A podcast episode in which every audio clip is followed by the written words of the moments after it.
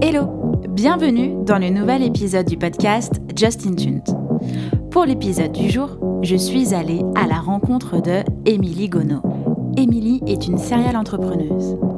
D'abord fondatrice de Unicom Music, qui fait du management des éditions musicales et qui est aussi un label, elle a confondé par la suite New Agency, qui est une agence de stratégie et de communication digitale spécialisée musique et culture. Émilie a aussi fondé La Nouvelle Onde, elle est experte sur le programme européen Jump, elle est membre du comité éditorial du Mama Festival et Convention, elle est maîtresse de conférences à la Sorbonne, prof à l'EMIC, et elle est aussi autrice du livre L'artiste, le numérique et la musique, paru aux éditions de l'IRMA. Est-ce que, au son de ma voix, vous entendez mon sourire qui remonte jusqu'aux oreilles? J'espère, parce que c'est vraiment le cas. Enregistrer cet épisode avec Émilie a juste été un énorme privilège. Euh, il faut savoir que je suis le parcours d'Émilie de loin depuis euh, un peu plus de 4 ans. Et elle a été, depuis ce temps-là, une vraie source d'inspiration. Et c'est toujours le cas puisque euh, Émilie ne s'arrête jamais. Alors, les trésors que vous allez découvrir tout au long de cet épisode, c'est juste 15 ans d'expérience, à la fois euh, au sein de maisons de disques, euh, en tant qu'entrepreneur, en tant que manager, en tant qu'autrice, euh, en tant que professeur, conférencière, en tant que tout ce qui fait que est juste une personne hyper inspirante et reconnue dans la filière musicale. Pour les plus impatients, on parle de management, on parle de créativité, on parle de formation, on parle d'information, de, transmission, on parle de partage, on parle de la scène, on parle des éditions, on parle de tout ce qui englobe euh, la carrière de Émilie et toutes les cordes qu'elle a à son arc. Il y a tellement de choses à dire et j'ai encore tellement d'autres questions à poser à Émilie que je l'espère, nous tournerons un autre épisode prochainement. Pour celui-ci, vous allez en prendre déjà plein les oreilles et je trouve ça génial. Je vous laisse et je vous souhaite une bonne écoute. Salut Émilie Salut Justine Ça va? Ça va? Bah, Ça va et toi, Parfait. On Merci beaucoup. Merci, ouais, c'est ça. Merci beaucoup d'être avec moi dans le podcast aujourd'hui. Euh, avec grand plaisir sans trop de suspense, je suis mais vraiment super contente de t'avoir. J'ai l'impression que je dis ça à chaque fois, mais là, vraiment, c'est, je suis trop contente. Euh, parce que tu le sais pas, mais tu es genre ma mentor virtuelle depuis 2016. Euh, donc, euh, c'est trop cool. ça, c'est un titre. Hein. Très touchée. c'est glorieux. Je pense que je peux mettre ça sur ma bio LinkedIn maintenant. Je pense. Ouais, tu peux y aller. Mentor virtuel. voilà, sortez du bois. C'est ça. Appelez-moi, dites-moi, vous aussi. Ah, d'accord, avec plaisir. Oui, bah écoute, avec plaisir. C'était via le, livre, notamment C'est ça. Édité chez Lirma ah Oui, ouais, ouais. C'est exactement celui-ci. Ouais, ouais. Mais du coup, je vais te demander de te présenter aux auditeurs, puisque euh, moi, je te connais, mais pas encore eux. Très bien. Alors, euh, donc je m'appelle Iliki Kono. Je, ça fait 15 ans que je travaille dans le milieu de la musique. J'ai commencé mhm. en maison disque chez EMI, qui est maintenant Warner en France, et Universal dans la plupart des autres pays du monde. Euh, j'ai fait, j'ai commencé donc chez EMI, mais à Londres au siège sur la coordination de projets du PDG Europe continentale, euh, les groupes de travail, etc., PDG pays. Euh, et puis après, je, je suis partie euh, dans la filiale française, j'étais chef de projet, donc j'ai sorti des disques, j'ai appris à sortir des disques euh, physiques et un peu numériques, euh, voilà, pendant deux ans et demi. Euh, donc Nora Jones, euh, Coldplay, Viva la Vida, des, des, Maiden aussi, des, voilà, Pauline, Le Monde, oh. euh, pour du local, euh, très très riche en enseignement. Et puis euh, et puis je suis partie et j'ai monté ma boîte euh, qui s'appelle Unicum Music, qui à la base faisait vraiment surtout du management et des éditions. Mm-hmm. Maintenant, c'est aussi un label euh, Unicum parce que je partais de, du principe que chaque artiste était est toujours unique. Et que euh, ce qui m'intéresse c'est pas de travailler forcément en fonction d'un seul genre musical mais justement de de repartir de ce qui fait la singularité de l'artiste. Euh, et donc c'était quelque chose qui était déjà en germe avant même que je le formalise un peu dans le livre que j'ai écrit en 2016 que j'ai édité mis à jour en 2019 c'est pas l'artiste le numérique et la musique mm-hmm. aux éditions Irma dont on parlait il y a deux minutes et euh, et après en fait en J'ai aussi, j'ai aussi ouvert pendant six ans le bureau Europe d'un, d'un manager de Real américain, qui s'appelle Joe D'Ambrosio, qui, qui manage Tony Visconti, qui a managé Joe Zoke, Hugh Padgham, qui a fait le Sting, etc. J'ai monté en 2013 New Agency, qui est une agence de, stratégie digitale, com, ECM, euh, réseaux sociaux avec euh, Maud parce elle, euh, elle faisait du, du, booking et un peu de réseaux sociaux à côté. Et moi, je faisais bah, du management et des éditions et un peu de réseaux sociaux à côté. Puis on, mm-hmm. on discutait, on était toutes les deux enceintes en fait de notre premier enfant. Et on se dit, ah ouais, mais je commençais à avoir des, des missions, ça tombe bien parce que je suis assise, je peux rien faire d'autre. Je savais pas que ça, ça préparait bien à la période de confinement. Et, euh, et je suis coincée chez moi, qu'est-ce que je peux faire? Je m'ennuie. Et donc, euh, on avait commencé à faire des missions. Et puis on s'est dit, mais en fait, il y a un besoin. Et donc, on a monté euh, New Agency. Ok.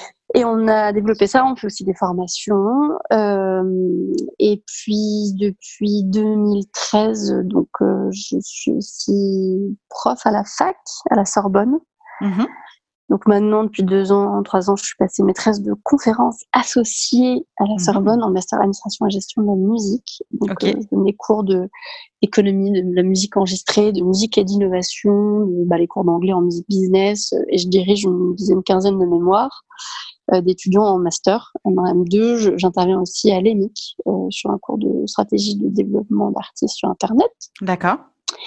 Et puis après, je suis chronologique, euh, j'essaie de faire vite quand même. Après, en, en 2016, donc j'ai écrit le livre, euh, réalité en 2019, et en 2018, j'ai lancé donc la Nouvelle Onde, qui est un dispositif qui est devenu, qui avait les prix LNO, qui est devenu un, carrément un dispositif d'accompagnement de, de, jeunes talents pro, euh, de, professionnels, de, de, jeunes pros de la musique, ouais. de la filière musique de moins de 30 ans en France, même s'il y en a qui travaillent plein à l'étranger.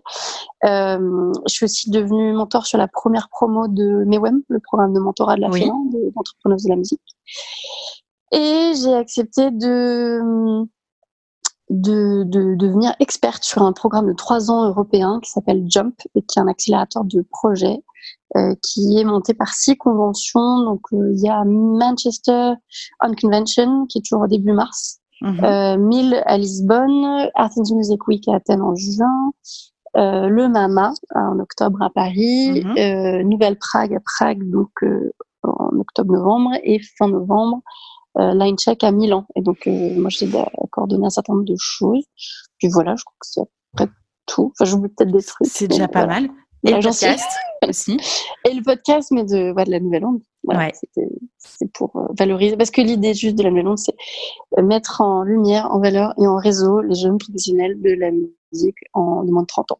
Donc, euh, bah, l'idée, c'était on fait des portraits, mais on fait aussi un podcast où je les fais intervenir sur euh, bah, des, leur métier en fait. C'est mm -hmm. pas une interview individuelle parce qu'il y en a 40 par an, euh, des personnes formidables à découvrir, mais, euh, mais c'est vraiment pour euh, voilà thématique. Donc la première saison l'année dernière, avec la première promo, on a fait les découvertes d'artistes, la promotion musicale, euh, la chasse aux fantasmes autour du numérique. Mm -hmm. Qu'est-ce qu'un label aujourd'hui? Qu'est-ce qu'un événement réussi? Les, la magie du live et les métiers de l'ombre, la médiation ouais. et l'action culturelle, et l'artiste entrepreneur ou les artistes euh, entrepreneurs. Oh, voilà. Grande question. oui, qui n'a pas été tranchée. C'est très bien de le faire chaque année. Ouais, voilà. je pense qu'il faut à chaque fois la réactualiser, celle-ci. On en parlera ouais. ensuite. Voilà. Exactement. Ok. Voilà, je me suis présentée le plus, plus court que je pouvais. Mais voilà. Ok. Et donc, tu arrives à faire rentrer tout ça sur ta bio LinkedIn, Insta, euh, ça va, tu t'en sors? Je crois que j'ai fait un truc euh, très générique, mais oui, à peu près. L'angoisse. J'essaie ouais. de t'imaginer devant ton ordinateur. Alors, qu'est-ce que je vais mettre? Comment je vais dire sur ma bio LinkedIn tout ce que je fais? Je crois que j'ai mis des trucs génériques, genre autrice. Enfin, j'ai fait en bilingue quand même, parce que LinkedIn, quoi, mais je fais genre autrice, serial entrepreneuse. T'as mis entrepreneuse experte, je l'ai devant les yeux. Euh, entrepreneuse ouais. experte, maîtresse de confs associée et autrice. Et effectivement, ensuite, c'est en anglais. Bravo. Voilà. Ouais, mais sinon, j'ai pas pu mettre les noms des, des, des, entités parce que sinon, j'ai pas la place. Ouais, non, non, non, non. Voilà. Ok. Euh, alors, première question.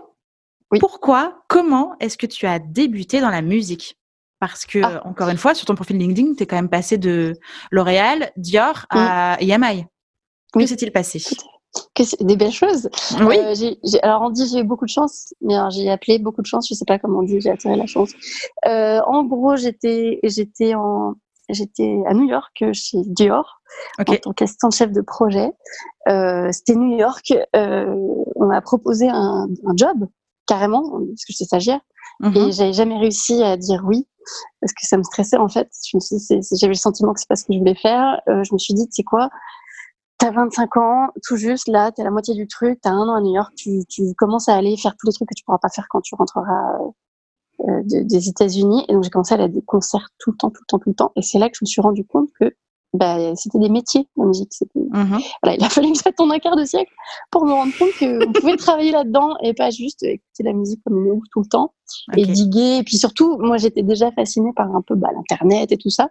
Mhm. Et donc, euh, je me suis rendu compte que bah, il y avait une économie, il y avait une industrie, euh, voilà. Surtout aux États-Unis, hein, donc euh, donc euh, l'artisanat dont parlait Sarah Batuguet dans, dans l'épisode numéro 9 de Justin Tune, euh, et, et, et vrai vrai vrai bien sûr euh, très forte euh, en France, mais aux États-Unis on est vraiment dans le c'est même pas l'industrie c'est le business quoi. Donc euh, Ok. Bref, donc j'ai commencé à aller à des concerts, euh, on dirait pas comme ça, mais je suis super timide, donc je me suis forcée à aller voir les artistes à la fin, quand c'était genre Kerenan dans un tout petit endroit avec euh, 10 personnes au chapeau, à dire voilà, super concert, voilà, c'est ridicule, mais ça m'a fait du bien. Mhm. Et, euh, et puis j'ai commencé à, en fait, à me faire des amis, et puis euh, c'était, ah bah tiens, j'ai rencontré des gars qui, qui faisaient de la super musique. C'est là je me suis dit, oh là, si j'avais un label, ce serait génial. Euh, on était trois dans la pièce, c'était The Bravery. Genre, un mois après, ils signaient chez Universal. C'était genre fascinant de voir le côté euh, bah, New York d'un coup, euh, genre la- la- la- voilà, tout le monde veut signer l'artiste et euh, et puis bon, on a commencé à faire bah, le clip, tiens, t'as pas des potes. Enfin bon, c'est devenu un peu un truc comme ça. Et je suis rentrée parce que mon visa avait expiré. Je suis rentrée en Angleterre où mes parents vivaient à ce moment-là à Londres D'accord. Je squattais le canapé familial dans le salon en disant ouais bon euh, je faisais de l'intérim euh, dans une boîte de coursier je m'ennuyais comme un rat mort c'était horrible. Et je me suis dit il faut vraiment que je trouve un truc dans la musique. Euh, j'avais cette espèce de, boule dans le ventre que j'arrivais j'arrivais pas à faire partir. Mais Mhm. je savais que c'était ça que je voulais faire mais je savais pas comment parce que j'avais pas Ok. de contact quoi. Et puis un jour, j'ai vu le, le, le patron d'Europe continentale à l'époque, s'appelait Jean-François Cécillon, mais je sais pas, sur LCI, donc j'avais dû rentrer en France à ce moment-là, je sais pas quoi. Et euh, il disait, voilà, en gros, oui, il y a du piratage, mais c'est aussi parce qu'on a peut-être vendu des trucs euh, pas super, euh, trop chers à des gens pendant longtemps. Et j'étais, ah, enfin quelqu'un qui disait quelque chose d'intéressant. C'était un, débat avec Pascal Nec. On était fin 2004. Et donc ça remonte. Et ma mère britannique côté, typique, me dit mais pourquoi tu ne lui écris pas? Je dis, c'est ça. Et puis j'ai fait en même temps qu'est-ce que je vais faire? Je vais rester intérimaire à, à détester mon truc. Ouais. Euh, bah non. Donc euh, donc euh, j'ai mis une semaine à me dire ah bon allez vas-y. Euh, j'ai mis toutes mes tripes dans cette lettre. bouteille à la mer où j'ai dit bon bah Donc lettre papier. voilà je vous ai vu ouais papier spontané genre euh, Ok. voilà, je vous ai vu à la télé. Non, mais super euh, honnête, quoi. Genre, je vous ai vu à la télé, j'ai adoré ce que vous avez dit. Bon, pour telle et telle raison, quand même. C'est pas genre, euh, ah, I'm biggest fan. c'est un peu ridicule. Et puis, et puis, j'ai dit, voilà, en quatre langues, j'ai fait ça, voilà, mon CV en français et en anglais, voilà. Genre, je suis vraiment bilingue, je vous jure. Je suis vraiment franco-britannique. Et puis, euh, ça tombait bien parce que le siège d'Europe continentale était à Londres. Mhm. Et donc, j'ai utilisé un coursier de la boîte de coursier où j'étais pour carrément livrer mon, mon CV tant qu'à faire. Oh là là. Euh, et j'ai eu la chance que l'assistante euh, de, de, de, de JF donc euh, n'ait pas jeté le truc à la poubelle et à lui être donné. Ok. Et donc j'ai trouvé un mail dans mes spams euh, Hotmail, genre oui bonjour la RH, bonjour on n'a pas de poste pour vous, mais est-ce que vous voulez venir discuter? Donc moi je dis oh génial, je vais parler avec des gens de l'intérieur quoi. Mhm. Et donc j'y suis allée, j'ai faké mon arrêt maladie euh, mon employeur. On peut le dire maintenant, c'est bon. Bah, bah oui, le fait d'avoir bossé chez Dior et, et, et chez L'Oréal euh, sur, euh, sur du maquillage m'a bien servi de feinter, tu vois, Ouais. le truc de je suis très pâle, je suis vraiment très très pâle. et je suis allée faire ce truc et bah oui, tant qu'à faire, j'avais 22, 25 ans. Et donc une heure d'entretien. La fille me dit voilà, il y a le RH Europe euh, continental, si vous voulez le voir. Bah, oui, bah, oui, bien sûr, je sais qu'il n'y a pas de poste, mais avec plaisir, on va discuter. Ouais. Voilà. Et il m'a posé une question en mode de OK, so What's the future of the music business? Et là, j'ai fait euh, alors, je, tu es jeune et que ça vous intéresse, mais en fait, je suis pas prétentieuse au point de vous dire ça. Mais voilà les choses que j'ai remarquées qui sont intéressantes à suivre, etc. Ok. 45 minutes. Et puis il me dit voilà, il y a le patron euh, qui est là, euh, si vous voulez le voir, euh, la télé quoi. Et je fais ah oui, ok, d'accord. puis ça n'a pas duré très longtemps.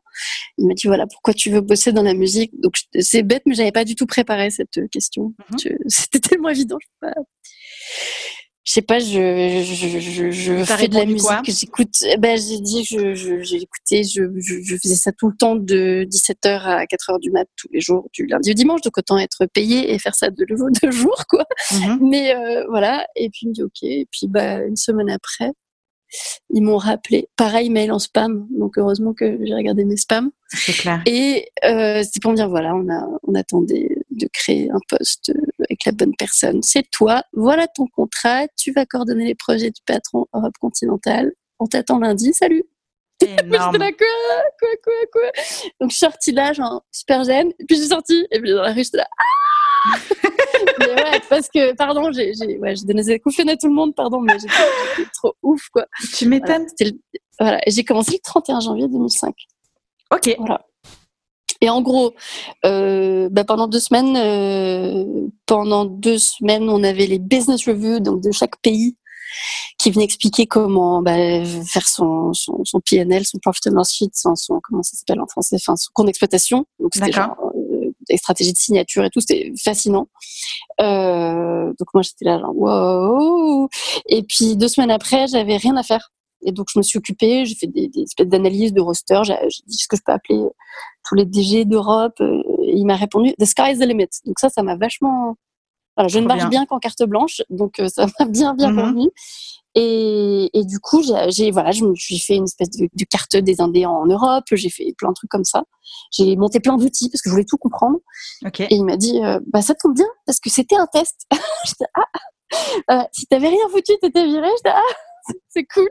Euh, et puis, bah non, bah, j'avais fait plein de trucs et c'était des outils qu'on a utilisés. Et puis, puis voilà. C'est comme ça que ça a commencé. Ouais. D'accord. Voilà. Ouais. Et donc, tu es resté un peu plus d'un an, c'est ça? Euh, 15 mois. Euh, et puis après, il m'a dit euh, bah, Tu commences dans 2-3 semaines euh, chez Yamaha France, chef de projet. Donc, j'ai rien négocié du tout j'ai pas choisi grand chose. Moi, j'étais, oh, j'étais allée en Afrique du Sud, j'étais allée, parce que c'était une grande zone, quoi. Ouais. Euh, et en fait, euh, non. Mais c'était, c'était la bonne décision parce que c'était une, c'était la plus grosse filiale d'Europe continentale. Et donc, j'ai, chef de projet, j'ai appris bah, j'avais fait du top-down avec euh, le siège et voir un peu comment ça marchait au niveau des chiffres et tout ça, et puis des, des, des stratégies groupes. D'accord. Et puis là, bah, j'ai appris à sortir un disque en fait, donc euh, le plan promo, euh, la fab, le, le, digital, parce qu'il y en avait déjà, l'image, euh, coordonner les gens de la synchro, les gens de la, du commercial bien sûr. Ok. Donc le marketing, les Mhm. budgets, tout. Enfin, en fait, il fallait absolument bah, apprendre à faire de zéro à, à la sortie, quoi. Et donc c'était c'était super intéressant. D'accord. Et voilà, tu, donc euh, donc j'ai fait j'ai fait ça deux ans et demi. Je suis partie en 2008 Pourquoi t'es partie? Euh, pour plusieurs raisons. Euh, pour des raisons de j'avais fait un peu le tour Ok. parce qu'il y avait que le disque et puis je voyais c'était la, la principale raison c'était ça c'était genre bon bah il y, a y la musique enregistrée mais il y a plein d'autres trucs et puis je voulais pouvoir développer des artistes euh, depuis le départ Mhm. Pas juste au moment de la signature mais vraiment euh, d'où le fait que j'ai monté ma boîte et que j'ai surtout commencé à faire du management Ok. euh, je voyais aussi qu'il y avait que les mecs qui se faisaient promouvoir.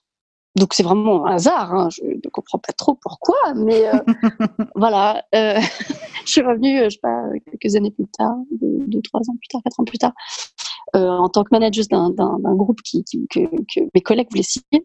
Et on était dix dans la pièce, avec que moi que, en tant que femme. Donc c'était, j'étais là, ah oui, c'est intéressant. Et pourtant, Ok. t'as des super chefs de projet, des super gens euh, intéressants. Bon. Euh, et puis, euh, et puis il y avait un plan social. C'était l'occasion de, de le prendre parce que suite à une agression sexuelle sur mon lieu de travail, je n'avais pas vraiment été protégée par mon employeur.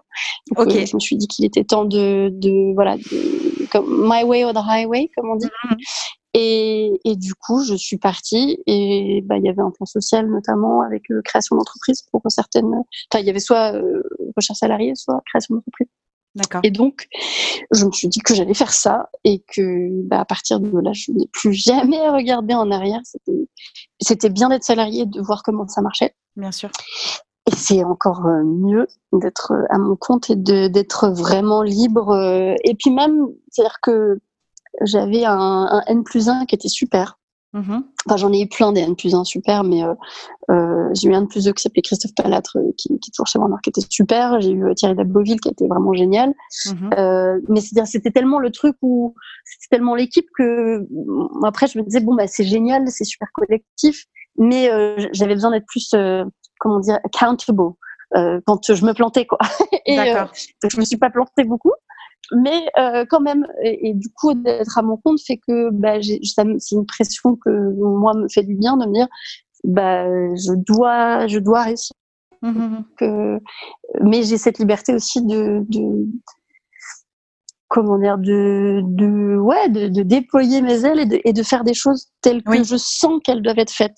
Et, et ça m'a, je pensais pas que ça irait jusqu'à ce qu'on me demande d'écrire un livre et des choses comme ça, mais, mais l'idée est que quand tu as forcément quelqu'un au-dessus de toi qui va te valider des trucs, mhm. euh, moi j'ai des choses qu'on m'a dites, je me suis dit mais je peux pas rester là, euh, en tout cas plus. C'est-à-dire que c'était bien au début, mais là maintenant on m'a dit euh, ouais je sais que tu as envoyé un super plan marketing, en fait j'ai pas eu le temps de le lire. Ah. ah ouais, non. Euh, ou alors écoute, je sais que tu as des super idées, mais en fait super idée, pardon, mais euh, on fait comme on n'a jamais fait ça, donc on fait comme on a toujours fait. C'est pas possible en mm. fait, c'est pas possible. Donc euh, après, ça, ça, convient à certaines personnes, mais, mais moi à d'autres, moi ça me convient plus. Et donc, euh, et donc d'être à mon compte fait que j'ai pu, euh, j'ai pu aussi choisir avec qui je travaillais. Mm-hmm. Et ça, euh, ça n'a pas de prix, comme on dit. Donc, Alors, le passage création d'entreprise, euh, ouais. t'as pas eu peur, tu t'as été accompagnée? Ah, si. Comment, comment est-ce que tu as géré ça? Alors, j'étais, j'étais, j'étais accompagnée dans le cadre de, du, bah, du plan social, parce qu'il y avait un truc avec euh, BPI, c'est pas la BPI, c'était un cabinet qui s'appelait BPI. D'accord. Euh, donc, euh, donc c'était bien. Après, on, voilà, il y a eu deux, enfin, dans les staffs de ces équipes-là, et puis voilà, il y a eu des petits, des petites choses où j'ai dû me battre un peu pour que j'obtienne ce que, ce qui m'était dû. Euh, mais du coup, ça m'a, ça m'a obligé à clarifier pas mal de choses. Et du coup, euh, il y avait des formations qui étaient associées à ça euh, sur euh, l'exploitation, le business plan, tous ces trucs-là. D'accord. Donc après, c'était des formations quand même très génériques sur la création d'entreprise générique. Donc quand je suis allée voir ma banque, genre bonjour, alors oui, je vous ai mis un business plan, genre je signer des articles, je vais sortir des trucs, mais pas de business model au départ parce que bon, je suis manageuse en plus, donc bah, c'est un pourcentage de ce que font des gens, puis il y a du développement pendant deux ans, et c'était là. Mm. mais euh, mais bon, c'était il y avait ça quand même qui fait que j'étais pas complètement toute seule dans la nature. Euh, ce qui m'a vachement vachement vachement aidé, c'était le bilan de compétences. Je peux pas recommander assez vivement aux gens de faire ça. Euh, et puis après, c'était c'était euh, bah, de la débrouille quoi. Et moi, mm-hmm. moi j'adore ça. Donc, euh, donc je me sentais revivre et du coup j'avais plein plein d'idées. Et mm-hmm. puis c'était des, des connexions humaines. T'apprends aussi des gens tu dis ah oui ça va ça va peut-être pas le faire et puis ça le fait à fond et puis d'être toute seule sur plein de trucs tu te débrouilles beaucoup plus et puis euh, après ça s'est pas fait du jour au lendemain c'est-à-dire que mhm. euh, entre le moment où je suis partie en 2008 et où j'ai monté la boîte en 2009 il y a eu presque un an. D'accord. Un an pendant lequel j'ai décidé de d'être euh, sur le conseil syndical de mon immeuble, de devenir président du conseil syndical, de me plonger dans le droit de la copropriété et me dire oh, c'est beaucoup plus facile de créer une boîte. Donc, euh, voilà. J'ai monté ma boîte, c'était beaucoup plus cool. Je m'attendais pas à cette réponse, ok. Voilà. voilà. D'accord. Euh, et tu l'as monté euh, en structure juridique, en fait. Est-ce que tu as, pour le choix, parce que quand même, une, une, entreprise de management, oui. tu proposais pas d'édition au départ? Non, pas encore? Si, en fait, euh, au départ, donc c'était d'ailleurs le, nom, la raison sociale, c'est Unicum Management Public, Publishing Consulting, le truc beaucoup trop long, mais j'étais voilà en 2009 et j'étais pas encore là-dedans. Euh, en fait, c'était donc du management, des éditions et du conseil. D'accord. Du, consulting. Euh, j'ai tout tout début, avant de, pendant que je montais la boîte, j'ai commencé à manager une artiste et je me suis mise en auto-entrepreneuse. D'accord. Euh, très rapidement, mais genre ça a duré trois mois. Et après, j'ai monté la boîte et au départ, j'étais avec un associé. D'accord. Qui s'appelle Maxime Lénic, qui est compositeur, qui était en Chine à ce moment-là, mais on avait vraiment un réseau hyper complémentaire. Et puis, euh, et puis en fait, euh, donc ça c'était en ouais, 2009. Et puis au bout de deux ans, en fait, je lui ai racheté ses parts parce qu'en fait, c'était pas la, on s'est rendu compte que c'était pas la façon optimale de bosser ensemble et qu'on bosse toujours ensemble. Euh, il est compositeur, on, enfin, on fait plein de trucs cool, euh, mais qu'en fait, c'était beaucoup plus plus adapté que moi je rachète ses parts, que du coup ce soit genre ma boîte et qu'on bosse ensemble euh, différemment. D'accord. donc voilà. Mais mais c'était ça fait partie des trucs qu'on apprend, c'est que la structure juridique qu'on choisit, elle définit pas, elle définit beaucoup de choses, mais c'est pas une chose en soi. Et c'est pas mhm. parce que genre c'est forcément une SARL ou une SAS ou ce qu'on veut que c'est forcément bien dans l'absolu. Il faut que ça corresponde. Et puis après, les gens évoluent en fait. Mhm. Surtout si on, si on fait des choses avec avec quelqu'un d'autre ou plusieurs personnes, bah, c'est comme un groupe, donc ça va évoluer. Et il faut que, il faut, la seule chose qu'il faut, c'est que la structure juridique soit adaptée à la configuration du moment mhm. et d'essayer d'anticiper les possibles évolutions. Les modes, ouais, les possibles évolutions. Et donc, quelle serait la forme juridique la plus gérable euh, au vu de ces adaptations possibles? D'accord. Parce que, parce que bah, en fonction de certains statuts, ça te coûte une blinde de faire le moindre changement. Et puis d'autres, bah, c'est autre, c'est beaucoup plus facile sur les associés notamment. Donc, euh, tu vois, c'est des choses que je savais pas du tout et que mhm. j'ai apprises euh, sur le tas. Sur mesure, sur le tas, ouais, sur mesure de ce magnifique chemin. Donc voilà comment, mais après, oui, je me rappelle très bien d'un jour, euh, pour, pour aussi répondre en anecdote à, ta question. Il y a un moment, j'étais là, oh, je suis en train de monter une boîte. mais ça va pas. genre, mais ça va pas. Le réveil. non, mais tu es là, genre, tu te rends compte que là, tu es en train de faire un truc. Mais en même temps, comme c'était, je sais pas, genre, déposer un truc, tu vois, alors, trouver un nom. Mm-hmm. C'était par petites étapes, donc c'était pas c'était ça faisait moins genre oh mon dieu je suis en haut de l'Everest quoi c'est genre oh, je, je, juste fais genre un mètre quoi ça va tu vois, puis en fait c'est juste que tu y es et une fois que tu es, tellement loin tu fais mais oh, j'ai fait tout ça. bah, j'ai fait ça en fait. Bah, je m'en suis surtout fait une montagne. C'était pas vraiment une montagne. Mais je m'en suis fait une montagne. Oui. Grand classique. Yes. Euh, non mais c'est vrai que à ma hauteur parce que moi j'ai lancé simplement ma, micro-entreprise et ensuite mon mhm. studio de musique, mon copain est en auto-entrepreneur aussi parce qu'on travaille au sein de ce studio mais chacun aussi un peu notre côté avec nos projets différents. Bref, euh, rien que de se nommer auto-entrepreneur, d'aller faire la démarche qui prend soit 15 minutes maintenant sur internet mm. on se dit, je suis en train de euh, sauter d'un avion sans parachute. Alors qu'en fait, pas du tout. C'est 15 minutes de ta vie. Et après, tu, tu, peux juste facturer tranquillement. c'est tout en fait, tu vois. ouais, ouais.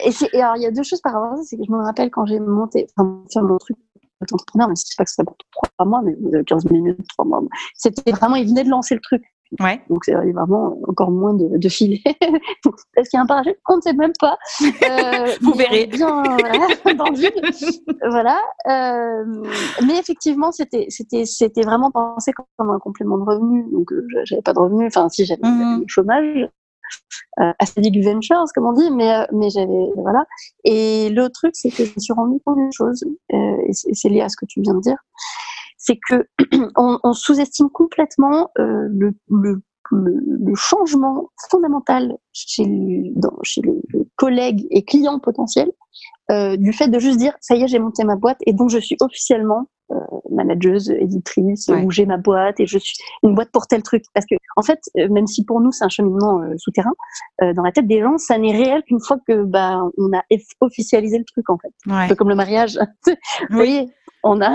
T'es en couple, t'es marié Non, c'est pas la même chose. oui, oui, je, ouais, là t'es ah ouais. Ah oui, et t'as un acte de naissance. Ah oui, ah oui. ou un acte de mariage. Oui, oui. Ah oui. c'est acté quelque part, quoi. Donc, bon, c'est acté quelque part. Et, là, c'est pareil, c'est-à-dire qu'il y a plein de gens. Euh, je, disais, je vais monter ma boîte. Et puis quand j'ai dit, bah, j'ai monté ma boîte, bah, il y a plein de gens. Je dis, bon, bah, on verra plus tard. Je dis, ah non, alors c'est bon. Bah, oui, oui, oui, oui, je, je vous attends. Euh, donc euh, ça c'est s'il y a des gens d'ailleurs qui, qui écoutent euh, ce podcast et qui se demandent oh là là comment je vais faire? Mais en fait déjà il faut dire je suis ça. Et en fait mhm. ça c'est 80% du, du boulot. Du parce qu'il y a plein de gens qui disent ah! Ah bon on attendait que tu le dises. Voilà, il fallait juste le dire. Et le dire, ça veut dire qu'on a eu le temps d'y réfléchir et d'accepter qu'on était dans cette posture-là. C'est ça qui, c'est ça qui fait, qu'en psychologie ou en psychanalyse, je pense, c'est le fait de dire les choses qui fait que elles adviennent. c'est ça. Que les, s'en vont. Ben, c'est ça, et puis aussi, euh, c'est, c'est, ça fait partie aussi de la force de, de persuasion et, et, de se répéter les choses, ça ancre quand même quelque chose quelque part euh, en soi et chez les autres, mais c'est tout un sujet. Et, euh, et oui, effectivement, euh, de se dire, ça y est, je décide aujourd'hui d'être... ma carte de visite. Ouais, voilà, sa propre carte de visite, ouais. de dire à voix haute et de se présenter. je m'appelle ouais. un tel et dans la vie je fais ça parce que c'est ouais. ce que je veux faire. Et ben ok, go. Alors, alors legal disclaimer, c'est pas parce que quelqu'un vous donne une carte de visite qu'il faut pas vérifier s'ils sont pas sérieux. Hein, je... juste au cas où. Warning. non, je rigole, mais warning. Non, non, mais c'était une petite boutade, mais euh... oui, oui, oh, non, non, en fait, faut, voilà, à partir du moment où on est prêt à assumer un truc, euh... non, non, mais oui, c'est vrai. voilà. Bref, faites une belle carte de visite, mais il y a un truc sérieux derrière. Oui, oui, voilà. tout à fait. C'était tout. Lancez-vous, mais bien. Thank you voilà. for coming to my TED Talk. voilà. Ok, et donc puisque tu t'es lancé voilà. une première fois avec, euh, avec Unicam, comment tu le prononces? Unicum. Unicum. Unicum. Ça vient d'une boisson hongroise euh, qui a été euh, faite au, au 19e siècle par okay. un Hongrois, et qu'il a, enfin, un Austro-Hongrois, c'était en plein empire austro-hongrois. Il a amené ça à l'empereur, qui l'a goûté, et c'est un goût très spécial, mais qui a dit ça, c'est Unicum. Donc, okay. euh, et du coup, en fait, pourquoi? Parce que j'ai fait euh, un stage à l'Institut français de Prague en 2001 et qu'un week-end, le week-end de, de férié euh, du, du, du, pays de la ville, de la Saint-Venceslas, euh, je suis allée faire un road trip en Hongrie, mm -hmm. à Budapest, et euh, il y avait une affiche de cette boisson qui est hongroise et qui était magnifique. Et donc, elle était accessible et je l'ai prise avec une copine et on s'est fait courser par des flics truc pas bien. Mais cette affiche m'a suivi partout et quand je cherchais le nom, je voulais quelque chose pour montrer que c'était pas genre un genre musical, mais autour de l'éclectisme, mais pas que. C'était pas juste de la diversité, c'était quelque chose de qualitatif.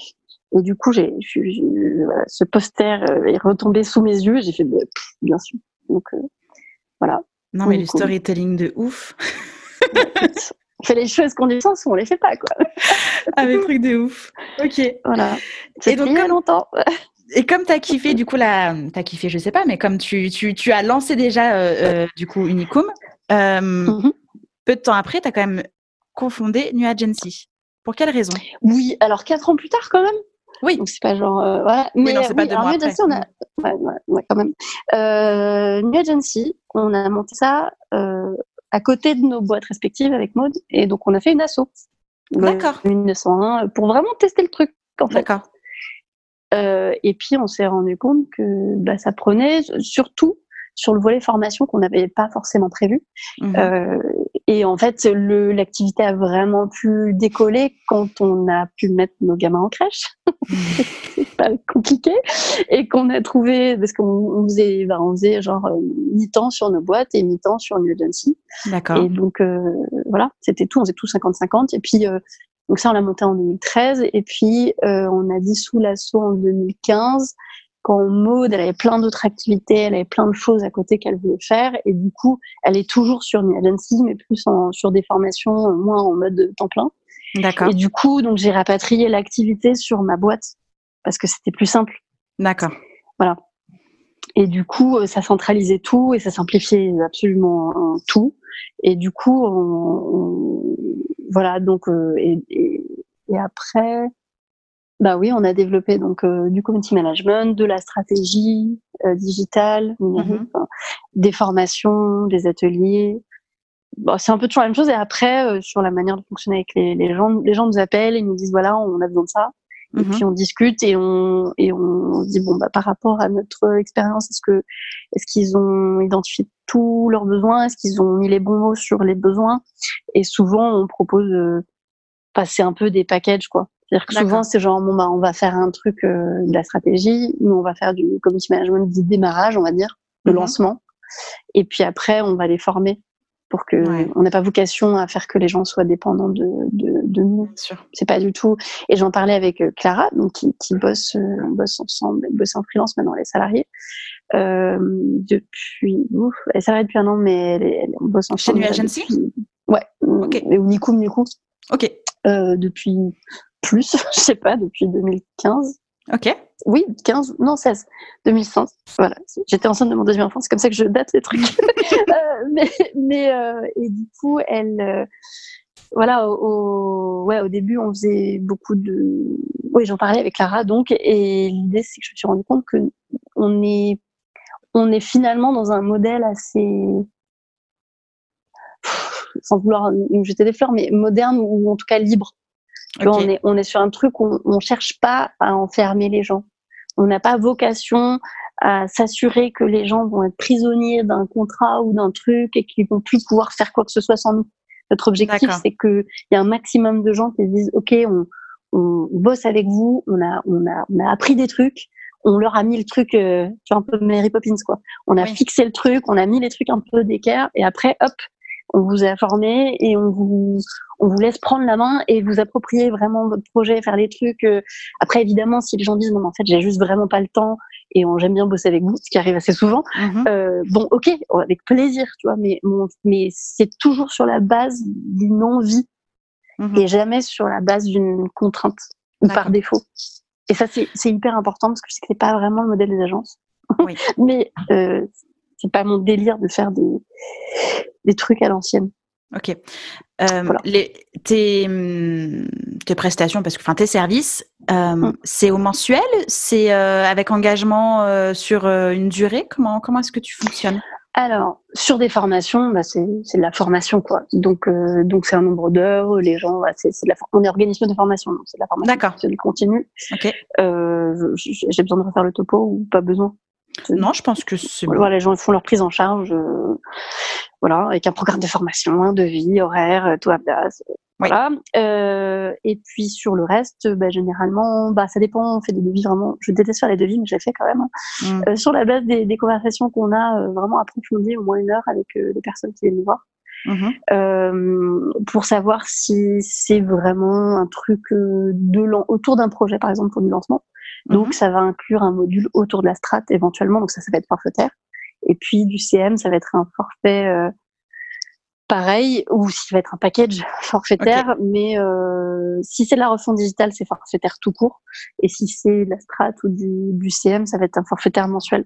D'accord. Ça dépend aussi de la masse de travail, ça dépend de la complexité du projet, ça dépend de, des moyens aussi des gens.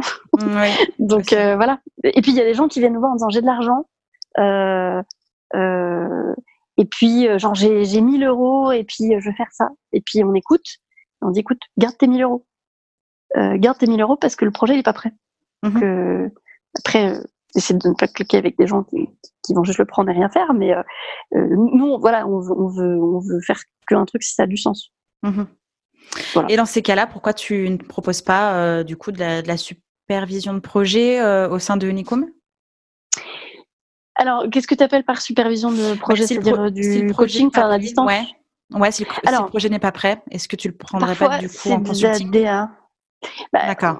Parfois, c'est vraiment très, très embryonnaire. Et là, okay. c'est un truc que, en fait, il faudrait passer un ou deux ans dessus. Et c'est plutôt sur le label et je signe très peu sur le label. Okay. Euh, et en management, je prends plus d'artistes en management parce que pas le temps quand même. Euh, mais sur sur l'agence, euh, on préfère, euh, on, on, fait parfois du, du consulting mm -hmm. auto-horaire, il n'y a pas de problème. euh, et souvent, ça permet d'être un truc avant. Et souvent, on dit bah avant de faire un truc mensuel sur six mois, un an, faites un truc sur quatre mois intensif mais on se fait un point euh, une heure ou deux par euh, mois ou quand Mhm. vous êtes prêt. Ça on le fait, ça on le fait, ouais. Ok. Mais, mais, enfin, en fait, je, c'est tout bête, mais j'aime, j'ai vraiment besoin de bien dormir la nuit sur mes deux oreilles et donc euh, arnaquer les gens. Euh, alors que tu vois leur demander de l'argent alors qu'ils n'ont pas besoin, ça, ça, Mhm. me, ça me garde réveillée la nuit. J'ai vraiment pas besoin de donc euh, donc pour ça on fait des trucs vraiment voilà, ad- adaptés aux gens Ouais. et seulement si on considère que ça sert à quelque chose. Mhm. Voilà. Donc euh, c'est pas c'est pas aussi lucratif que ça pourrait l'être. Peut-être qui ont moins de, de scrupules, euh, mais c'est peut-être moins rentable. Mais mais nous on préfère parce que c'est rentable en sommeil, donc c'est important le sommeil. C'est Oui, déjà. Et puis, euh, je, c'est vrai que j'en parle pas beaucoup ici, mais pour moi, c'est quelque chose de très important, c'est être aligné avec ses valeurs et mm. être aligné avec euh, bah, ce qu'on fait, parce que euh, mine de mm. rien, si on crée notre propre travail, c'est parce qu'on aime ce qu'on fait, et mm. que de se s'auto-polluer et de s'auto faire un burn-out pour pas grand chose, ça n'a aucun intérêt en fait. voilà. Donc non non. Ah oui oui c'est ça. C'est très intéressant. S'auto-polluer avec sa propre conscience, t'imagines? Enfin, C'est mazou, quoi. C'est vrai, ouais. C'est pas ça. Euh, non, bah, non. non, non, mais c'est vrai, hein. C'est vrai. Après, c'est dur aussi. Je sais qu'il y a quand même un équilibre à trouver entre bah, des projets qui permettent de faire tourner la machine et, euh, et des projets euh, passion euh, mm-hmm. qui n'ont pas d'argent. Euh, et puis d'apprendre aussi à dire non. Parfois, on se dit, bah, on, on, on, a des projets, on veut tout faire, mais on peut pas ou même si on pourrait techniquement, en fait, il faut pas. Et même si on saurait le faire euh, stratégiquement, il faut pas le faire parce mmh. que bah, santé mentale, bien-être, euh, et puis juste euh, bah, peut-être que parfois il y a quelqu'un qui est mieux placé pour le faire. Mmh et ça, il faut accepter. voilà, ça, c'est important. Comment, comment tu sais qu'il faut dire non? C'est quoi qui te parle? C'est ton intuition? C'est ton expérience? C'est quoi? Les deux sont très liés, parce qu'avant je ne m'écoutais pas. Mhm. euh, bah, si déjà j'estime que le projet il est pas prêt que, et que on va pas apporter grand chose ou qu'en plus euh, l'artiste par exemple ou le spectacle ou la salle dit euh, non non mais vraiment et puis nous on sait qu'en fait ils ont des attentes complètement disproportionnées par rapport à la réalité et qu'on essaie d'expliquer non non mais nous on intervient sur ça attention Mmh oui, oui, oui. Et puis qu'il y a du oui, oui. Puis on sait qu'en fait, ils n'écoutent pas parce qu'ils sont, ils nous mettent sur un piédestal ou ils, nous disent ouais, non, non, mais ouais, ouais, il faut qu'on commence là vite. Euh, généralement, je me dis oula, ça peut, ça peut aller vite et bien, mais si je sens que ils n'ont pas forcément pris conscience de quel était notre métier, ça va être mmh compliqué ensuite, même après, euh, pour eux d'être contents et pour nous de sentir que le travail qu'on fait, il est compris.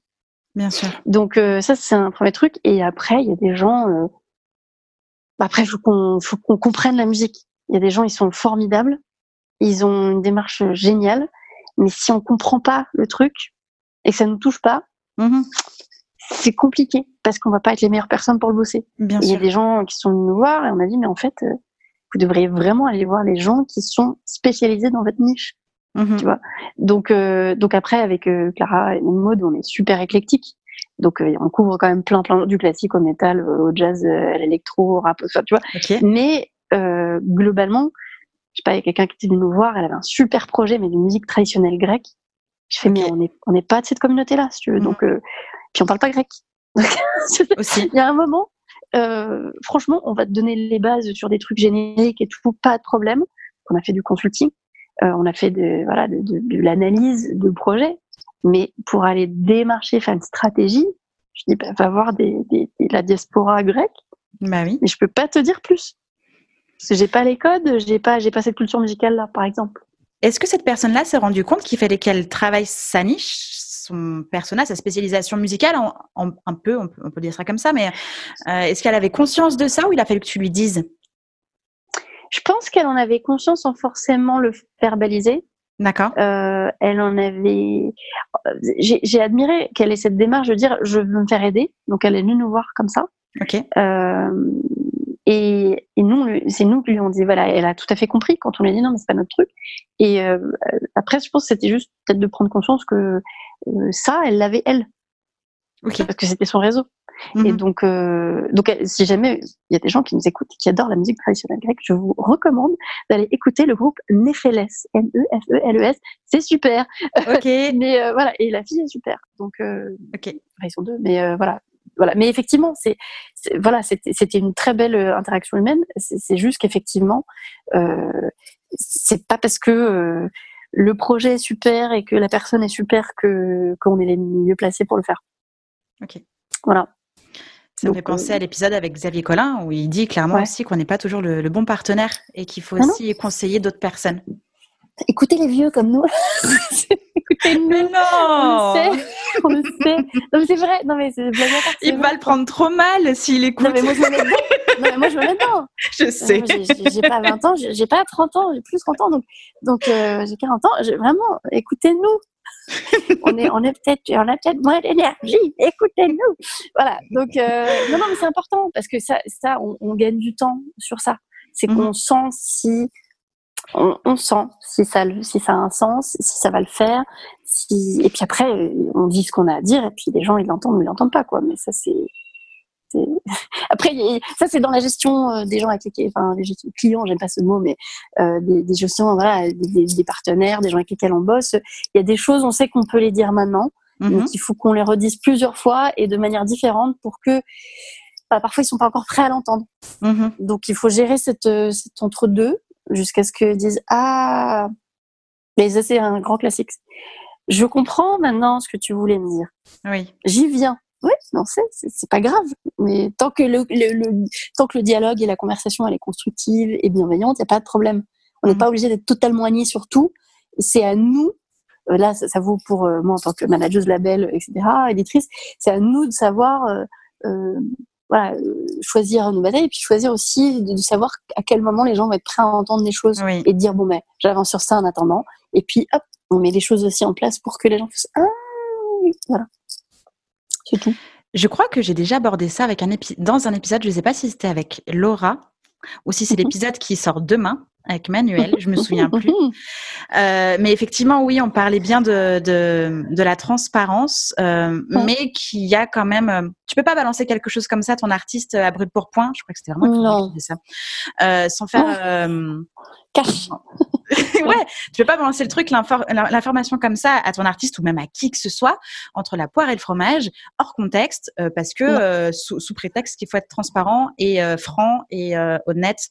Il y a des formes, il y a des moments, il y a des explications, il y a une, argumentation à avoir quand on travaille en équipe et aussi pas mal de communication non violente à ajouter. Quoi. Oui, alors en plus il y a des choses très spécifiques aux artistes, c'est-à-dire que tu ne débriefes jamais un ou une artiste à la sortie de son concert, sortie de scène. Jamais, jamais.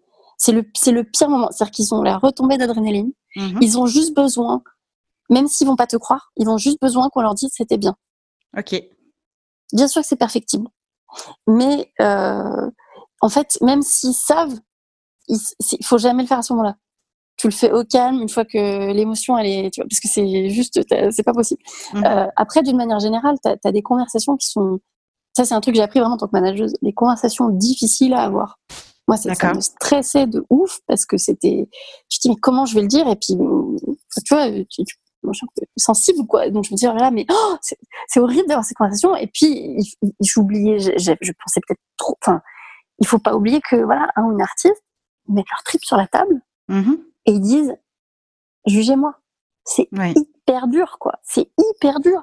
C'est quand même euh, le truc le plus, le plus et, et même violent et merveilleux et, incroyable euh, et courageux mm-hmm. du, monde, quoi. Tu vois, c'est donc la question, c'est moi, il y a des gens qui me disent ouais, tu vas me dire c'est nul. Je dis mais je dis jamais qu'un truc est nul.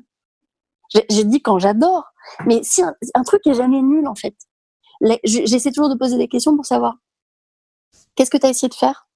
Mmh Est-ce que euh, ce que tu as essayé de faire, euh, si c'est ça ton objectif, alors comme ça, peut-être que tu pourrais travailler dans cette direction-là, ou peut-être changer ça légèrement, redoser le truc.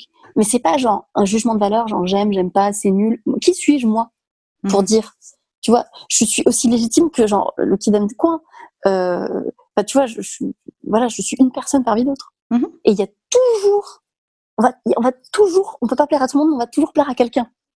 Et, ça, je pense que les gens l'oublient et les artistes l'oublient. Et donc, euh, euh, c'était, c'était une discussion que tu avais avec euh, Sarah notamment, mais euh, sur le fait de, voilà, on sort le truc tout de suite. Euh, et en plus, il y a plein de gens qui pensent qu'il faut, il faut, pardon, ils pensent le succès comme une espèce de truc, c'est du volume.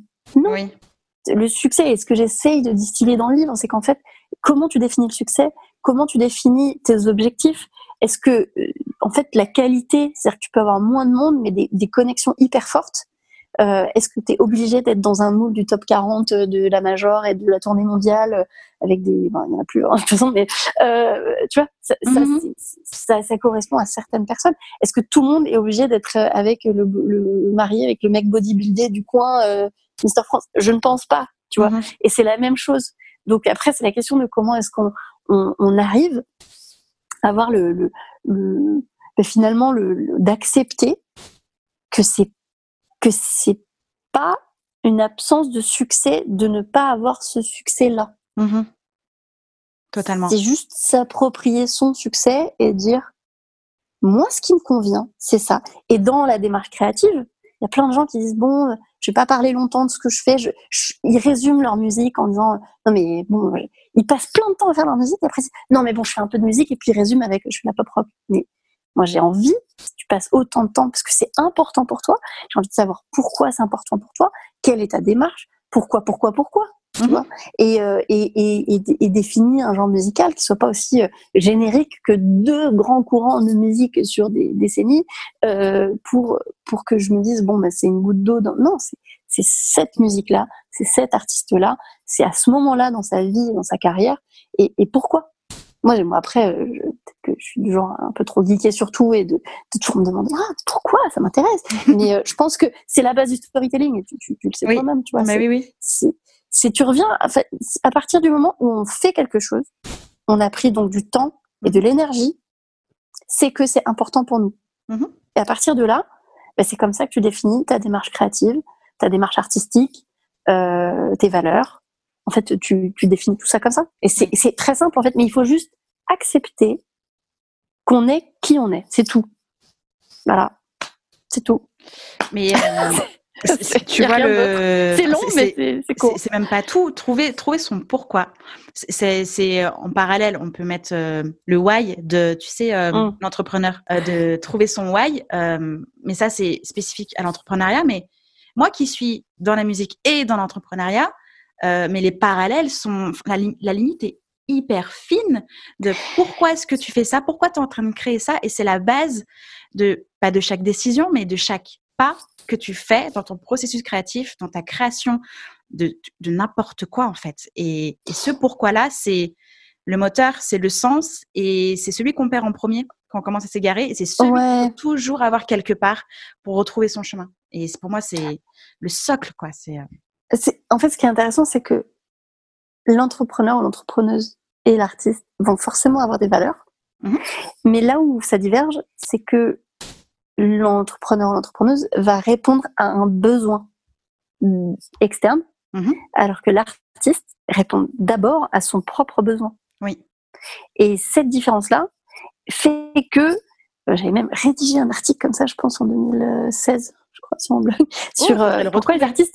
Ouais, non, mais sur mon, sur mon, sur mon site, mais sur euh, pourquoi les artistes ne sont pas des startups? Parce qu'il y a évidemment plein de trucs super. Euh, enfin, tu vois, dans les côtés, je teste, je teste des choses, j'ai ma communauté, tout à fait, il y a plein de parallélismes. Mm-hmm. Mais il y a quelques années, il y avait cette tendance à dire voilà, en gros, les artistes sont des startups ou sont des marques.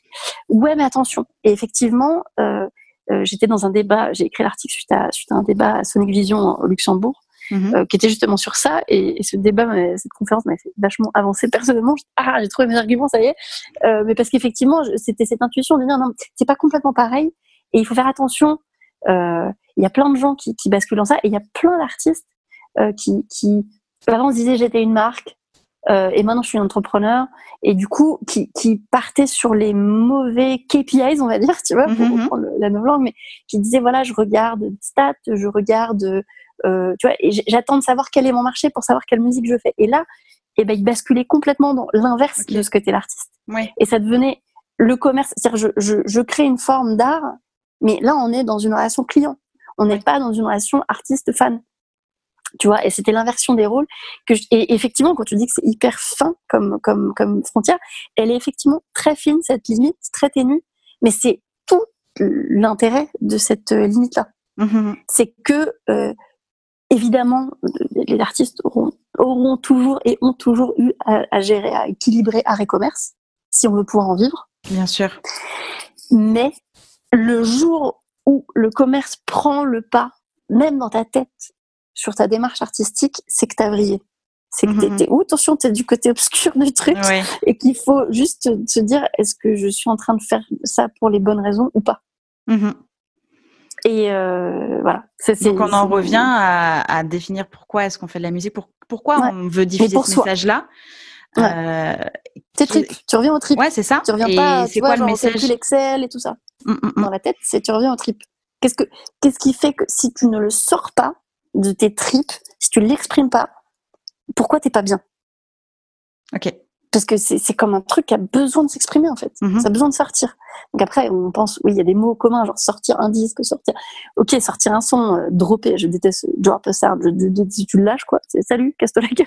Non, mais, mais je déteste ça. Mais c'est en anglais. Mais, mais tu vois, c'est genre sortir un, sortir un son. Ok, on l'a sorti, on l'a exorcisé quelque part parce que ça Mhm. nous prend. On a besoin qu'il sorte. Et donc, je comprends que entre le moment où l'artiste l'a créé et où et où ça sort effectivement ce temps nécessaire de, bah, de la machine et des tuyaux, et ben c'est celle le, plus dur à gérer en tant que manageuse euh, avec des artistes et même en tant que label. Parce que ah, mais je viens de le créer, j'aimerais que ce soit là tout de suite. Bien Et sûr. cette, euh, cette dynamique-là qu'il faut pas perdre, effectivement, cet élan. Euh, parce qu'on reste dans l'humain, on reste dans les tripes, on reste dans le, dans le souffle, on Mhm. reste dans le cœur, on reste dans... Et le jour où ça devient bah, la tête qui prend un peu le dessus, qu'il faut aller dormir. Ouais. Il y a peut-être euh, voilà, de se déconnecter et pour se reconnecter. euh, je, je ne fais pas de méditation, je ne fais pas de, je suis pas gourou de, de- mais mais voilà, je, je Tu je- dors. non, mais c'est c'est juste des, des conseils simples de se Mm. voilà de bien ne pas perdre de vue euh, qui on est et pourquoi on fait les choses euh, à titre personnel. Mhm. Après, c'est très dur quand euh, la machine, mais quand tu vois tous ces artistes qui disent, euh, en fait, ça s'emballe, je vais faire un break. Angèle, Jane, L'Homme Pâle, tous ces gens-là Mhm. disent, en fait, c'est juste too much, quoi. Je peux pas, je deviens fou ou folle. C'est normal parce qu'il y a un moment, ils veulent revenir, bah, à À l'essentiel. créer. Voilà. Mais alors, deux questions. Euh, ce, ce moment d'attente entre c'est créé et, et on travaille pour le sortir, sorti. ouais. comment tu le gères toi avec tes artistes? Comment qu'est-ce que qu'est-ce que oui Comment tu gères tes artistes? Comment tu gères ce travail-là? Euh, Comment tu les rassures? Comment tu accompagnes ça pour pas que ce soit précipité et et pas tomber à l'eau Mais tu sais que ça arrive un peu comme ça, euh, alors que Non, mais déjà, déjà, je leur dis que je comprends. Déjà, je leur dis, je comprends exactement le truc. Je suis pas en train de faire genre, tu vois. Mais je leur Mhm. dis, en fait, je, je leur, euh, je, je ne les infantilise pas. Au contraire, je leur dis, c'est toi qui décides. Tu veux le sortir tout de suite. Ça veut dire que c'est tel canal, c'est telle telle chose à faire ou pas à faire. Euh, genre, il n'y a rien à faire, euh, et tu monétises pas. Euh, ou alors tu monétises, euh, si jamais tu veux faire ça, euh, alors c'est plutôt autre chose. Mais c'est toujours les artistes. Depuis donc, 10 ans qu'on bosse ensemble, mais même quand j'étais en maison disque, j'ai essayé de faire ça, quand on me disait de faire autrement, et Mhm. que je n'avais pas la même marge de manœuvre pour le faire autrement, mais c'est toujours vous, c'est, c'est l'artiste qui pilote, quoi. Mhm. Moi, je, je, je manage, je gère, je, je, me mets au service, après en tant que partenaire égal, mais je me mets au service de cette vision artistique-là et de l'envie de l'artiste. Mhm. Donc, euh, peut-être d'avoir fait quasiment que 5 ans, 3 ans de management à temps plein, euh, fait que c'est vraiment mon ADN, c'est genre, que veut l'artiste Mhm. Après, si jamais j'estime que euh, ça va sortir dans un moment où il y a personne et ça va, ça va, ça va être gâché, je vais leur dire. Je vais leur dire, bien sûr, je vais leur dire, écoute, c'est comme tu veux, mais si là tu veux sortir le truc le 3 janvier, bah déjà, euh, envoie-moi tes masters. Et je vais te dire, une fois que j'ai les masters, quel est le rétro-planning et quelle est la deadline la plus courte que je peux te mettre Mhm. euh, pour d'un point de vue purement technique. Souvent, je leur explique aussi tout ce que ça implique. Parce que sortir, c'est pas juste magique. C'est genre, attends, bah, il y a des codes exercés à faire, il y a des trucs, il y a des machins, il y a tel prestat. Donc, sans les saouler, je, je les, je les, je les, bah, je les forme un peu en, tu vois, en leur disant, voilà, c'est comme ça que ça marche. Euh, voilà le, le terrain. Euh, voilà le, voilà, mon expérience fait que si tu as plusieurs options, tu as toujours plusieurs options. Maintenant, quelle est l'option que tu choisis? Les, les, les aspects positifs, les aspects né- négatifs de chaque. Et à partir de là, c'est l'artiste qui choisit. Bien Si sûr. jamais l'artiste choisit quelque chose et que moi, dans mon intime conviction, c'est une erreur fondamentale, dans ce cas-là, je vais lui dire, je suis désolée, je ne peux pas le faire. Trouve quelqu'un d'autre pour le faire et on arrête. C'est tout. Mhm. Mais je prends mes responsabilités. Et donc, c'est pour ça qu'au moins, je, sais que je ne fais que des choses auxquelles je crois. D'accord. Il n'y a jamais vraiment une seule solution. Il y a toujours bah, plusieurs solutions, plusieurs options super intéressantes. Et donc, il y a un moment, bah, c'est l'artiste qui tranche. Donc, euh, ça va, en fait. C'est cool. Mais, mais je, je, donne toujours voilà, les clés à l'artiste de, de, de, choisir en connaissance de cause. Oui. De décider en connaissance de cause. Et, et du coup, puisque, puisque c'est l'artiste euh, qui pilote son propre projet, ce qui est en mmh soi hyper normal. Euh, est-ce mmh que il n'a pas à prendre connaissance de, de ses clés? Est-ce que est-ce que c'est pas hyper important et voire même indispensable que d'aller se former, d'aller poser des questions à des gens, oui. que d'aller mmh. s'informer aussi sur euh, l'écosystème, les droits, les devoirs de chacun, le fonctionnement de chacun, quelle langue on parle, avec qui on parle, euh, de quoi on parle? Euh, est-ce que c'est juste pas la base des bases ah pour essayer de protéger son projet?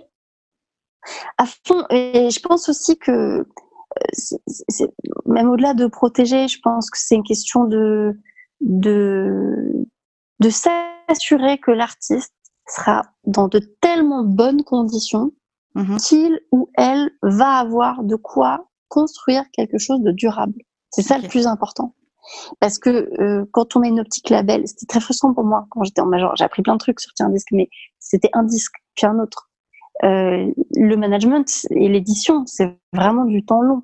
Mhm. Parce qu'on travaille une œuvre sur longtemps, euh, on travaille euh, des carrières qu'on développe.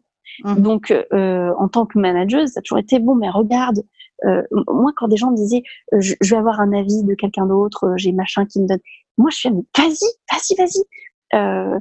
que ce soit Emily Chick, déjà depuis dix ans qu'on bosse ensemble, Roman Santarelli, que je ne manage pas, que, que j'ai en label édition. Mmh. voilà, elle, elle, est suivie par la coopérative de mai à Clermont. Euh, et euh, dans le cadre de la coopérative de mai, ils ont mis en place des, des, des rendez-vous avec des pros, euh, dont euh, Myriam Edaira du studio Dicken, meuf géniale au passage, c'est Myriam, euh, hmm. et sur euh, plein de questions. Et même si Roman, on a signé en édition, voilà, il, la copée lui a dit, bah, va parler à, à Myriam sur les éditions. Mm J'étais là, génial, vas-y, dis-lui bonjour de ma part, et je dis surtout, pose toutes les questions. Je crois qu'on a tout couvert, et même au moment de la, de la signature, je dis, mais pose toutes les questions que tu veux. Je ne veux pas que tu signes ce truc sans savoir. Mm-hmm. Je me pose toutes les questions. J'assume entièrement tout ce que j'ai mis dans un contrat. Et, je pense que c'est encore trop euh, rare, ou en tout cas pas assez répandu, que euh, des gens se sentent totalement à l'aise avec le contrat qu'ils sont en train de proposer aux artistes. Il y a des artistes qui aussi, mais ouais, parce que souvent il y avait cette idée que on signe, donc il y a des gens qui se sont fait arnaquer, euh, il y a des gens qui se sont dit j'ai pas osé demander, c'est pas normal. Donc moi, je sais pas, ces gens, pose-moi toutes les questions. Après, c'est peut-être un truc de prof aussi, tu vois. D'autres questions, mais donc les étudiants qui se disent écoute, écoute, genre, oui, mais on connaît cette question. Est-ce que des questions Est-ce que voilà Mais c'est hyper important parce que c'est la base d'une relation professionnelle durable. Moi, mon objectif, c'est que, et comme avec l'agence, sur le label, je fais pas de contrat, je fais pas de pacte de préférence où les gens sont euh, loqués en édition pour 5 ans, déjà avec une avance, je sais pas quoi, je, fais pas ça. C'est genre, je signe œuvre par œuvre. Euh, pareil pour euh, un EP, un truc, je sors un EP, je mets pas de clause sur la suite. D'accord. Je mets aucune option. C'est, on a bien bossé ensemble, et eh ben, tu reviens me voir avec grand plaisir. Tu veux pas bosser cet EP, tu veux bosser autre chose, machin, tu veux bosser un autre truc, mais vas-y, ça me fait plaisir. Je ne bosserai bien que si jamais tout le monde a envie de bosser ensemble. Ok. Donc, euh, mais ça, je, je me rends compte que c'est pas, c'est pas hyper fréquent. Après, euh, je suis pas une méga grosse boîte et j'ai pas un truc où 100% de mon business c'est ça. Et donc, euh, il y a des gens qui, qui, qui ont peut-être besoin aussi qu'il y ait des clauses pour, pour amortir des investissements. Mhm. Tu vois. Mais euh, du fait d'être euh, indépendante et d'être sur une, un truc d'artisan, pour citer Sarah Bateguet, plutôt qu'un truc d'industrie, et je me reconnais beaucoup là-dedans, eh bien, voilà, je, je, fais les taux les plus favorables que je peux euh, par rapport à l'économie euh, du mhm. projet et de, de ce que veut l'artiste. C'est du numérique seulement, c'est du vinyle, c'est du CD, etc. Et euh, là, je parle du label. Et après, c'est vraiment, euh, du coup, c'est beaucoup plus équilibré et, on marche beaucoup mieux en confiance. Mhm. Du coup, les conversations, tout ça se passe de manière extrêmement apaisé en fait. Tu vois, c'est c'est pas genre je vais, je dois, on doit parler. En fait, on arrive rarement au stade où, enfin même jamais au stade où oh mon dieu, il faut qu'on se parle parce que ça ne va pas. Parce que au, fur et à mesure, salut, ok, est-ce que tu es sûr Tu vois, de, vérifier, c'est tout, c'est même en dehors de la musique, c'est le principe même du consentement. Mm. bah, je suis très féministe et c'est très très applicable à tout en fait. Oui. Est-ce que tu es sûr que ça te va? Ok, t'es sûr. Bon maintenant, ok, option 1, option de la suite, c'est ça. Est-ce que c'était toujours ok que ça taille? Ok. voilà. Et ça, ça te convient, ça te convient plus? Et de pas prendre personnellement des décisions. C'est, tu vois, genre euh, de, de, dire bah on rachète les parts de machin dans une boîte, on bosse ensemble ou finalement pas sûr que c'est le prochain truc. Il faut que ça, il faut que bah, les gens évoluent, c'est normal. Mm-hmm. Et, et, si jamais on a une bonne conversation tout au long du truc et pas une fois de temps en temps, on, sans être tous les jours. Alors vas-y, c'est pas ça, mais tu vois que les gens se sentent bien pour dire les choses. Elles sont dites de manière beaucoup plus zen, beaucoup moins personnelle, beaucoup plus constructive qui fait que après c'est pas violent du tout. C'est genre cool. Tout est cool en fait dans les dans les deux sens du terme. Genre super et genre zen quoi. C'est vraiment très important ce que tu dis et et, euh, et cette partie pédagogique et, d'explication et de communication, c'est juste euh, euh, bah, l'essence même d'une collaboration, ou en tout cas d'une collaboration enfin de mettre toutes les chances de son côté pour que la collaboration fonctionne. Euh, comment toi tu t'es formé À qui t'as posé tes questions? Alors, j'ai bah, quand je suis quand je suis arrivée chez EMI, on m'a pas formé du tout. Un peu du bisutage même. Donc j'ai appris sur le tas, c'était super violent. Euh, mais donc j'ai appris plein de trucs parce que du coup, je, bah, finalement j'étais toute seule quoi. Donc euh, donc ça c'était voilà, je fais ça à ma manière, mhm. euh, quitte à créer des outils pour les autres. euh, et puis, mais au moins, j'avais, j'avais, j'ai pas reproduit des codes. J'ai fait des trucs qui me convenaient. Donc ça, au final, c'était, c'était dur, mais puis ma sœur était très malade à ce moment-là. Je faisais deux heures de, de trajet aller-retour. Enfin, c'était très compliqué à ce moment-là. J'avais le job de Londres encore. Enfin, c'était compliqué. Euh, mais bon, je, j'ai appris beaucoup de choses comme ça. Et puis, quand je suis partie d'IMI et que j'ai voulu lancer ma boîte, et eh ben, je suis partie direct chez l'IRMA j'ai pris les crédits que j'avais dans le, dans le cadre du plan social et je me suis formée. Euh, logique, j'ai fait la formation, j'en ai fait au moins trois. Euh, création d'entreprise dans le milieu culturel, édition, management. Donc c'était très raccord avec. Euh, et ça c'était en 2009 et c'est là que j'ai rencontré Maud d'ailleurs. D'accord. Donc euh, voilà, on s'est rencontrés dans une formation. Il y en a coucou Yarda, on vous adore. et ça c'était en 2009, tu vois, et donc de monter le truc euh, quatre ans plus tard avec Maud, c'est parce qu'on on avait noué une bonne relation et qu'on s'appelait tous les six mois, quoi. Tiens, salut, t'en es où sur tes trucs? T'as besoin d'un coup de main On s'est changé des trucs. Enfin, c'est très constructif. Ouais. Et voilà, donc euh, ça, ça posait les jalons. Mais donc je me suis formée. Et puis après, Hum, globalement, globalement, bah il y a eu beaucoup de trucs bah, sur les sur les outils un peu numériques. Moi, c'était j'avais pas de budget sur mes artistes, des artistes en développement mmh et que voilà donc est vraiment super indé. Donc je me prenais tous les vendredis après-midi pour euh, aller geeker. Donc euh, vous voyez des trucs, je faisais le tour des, il n'y avait pas encore 10 000 hackathons. Maintenant, il n'y en a plus, mais il y avait, c'était le début. Et donc, il y avait plein de startups super intéressantes que je testais euh, vraiment. Et je, en faisant partant du principe que ces boîtes-là avaient besoin d'utilisateurs pour roder leurs trucs avant de pouvoir mhm. facturer. Euh, et nous, on avait besoin d'outils gratuits euh, et on voulait bien servir de cobaye. Et du coup, ça m'a permis de, bah, d'être, enfin, cette hygiène de, de, tout de suite repérer un peu des trucs voilà, que j'ai mis dans le livre, euh, l'artiste, le numérique, la musique, mais euh, cette, cette espèce d'hygiène de, de, de, travail, je l'ai gardée, donc j'ai moins le temps de faire une après-midi entière. Oh, c'était, c'était le rêve, quoi. Mais, euh, mais, mais cette idée de, de tester des outils, puis de me former, et puis de, bah, learning by doing, comme on dit, donc mhm. faire apprendre en faisant, ça a été mon truc. Après, sur sur ouais je, je, je, lis énormément je, je m'en rends sur Twitter beaucoup mais entre les newsletters auxquels je suis abonnée euh, le fait de faire de la veille pour, bah, pour mes cours à la fac, mhm. euh, pour aussi, vu la diversité des sujets, mais aussi pour euh, les mémoires que je dirige de mes étudiants et étudiantes. Je, je, je, suis tout le temps, trop peut-être, en train de lire des trucs, de, de, de, de, prendre le pouls du truc, donc que ce soit de l'analyse, de la réflexion, de la projection. J'ai pas le temps d'écrire autant que je voudrais, que ce soit des articles ou même mettre à jour le livre et tout ça, même si ça va, j'ai écrit a priori un, livre papier qui se met pas trop à jour, sauf quelques trucs qui se mettent à jour euh, autrement, mais euh, via les formations qu'on fait. Mm-hmm. donc, euh, mais c'est vrai que du coup maintenant je, je me forme sur le tas à nouveau, sauf si je vais me lancer dans un nouveau type de métier, genre je sais pas si je me mettais à faire du live voilà, évidemment, je voilà. Mais, euh, mais retour à euh, l'IRMA. Je pouvais pas le faire.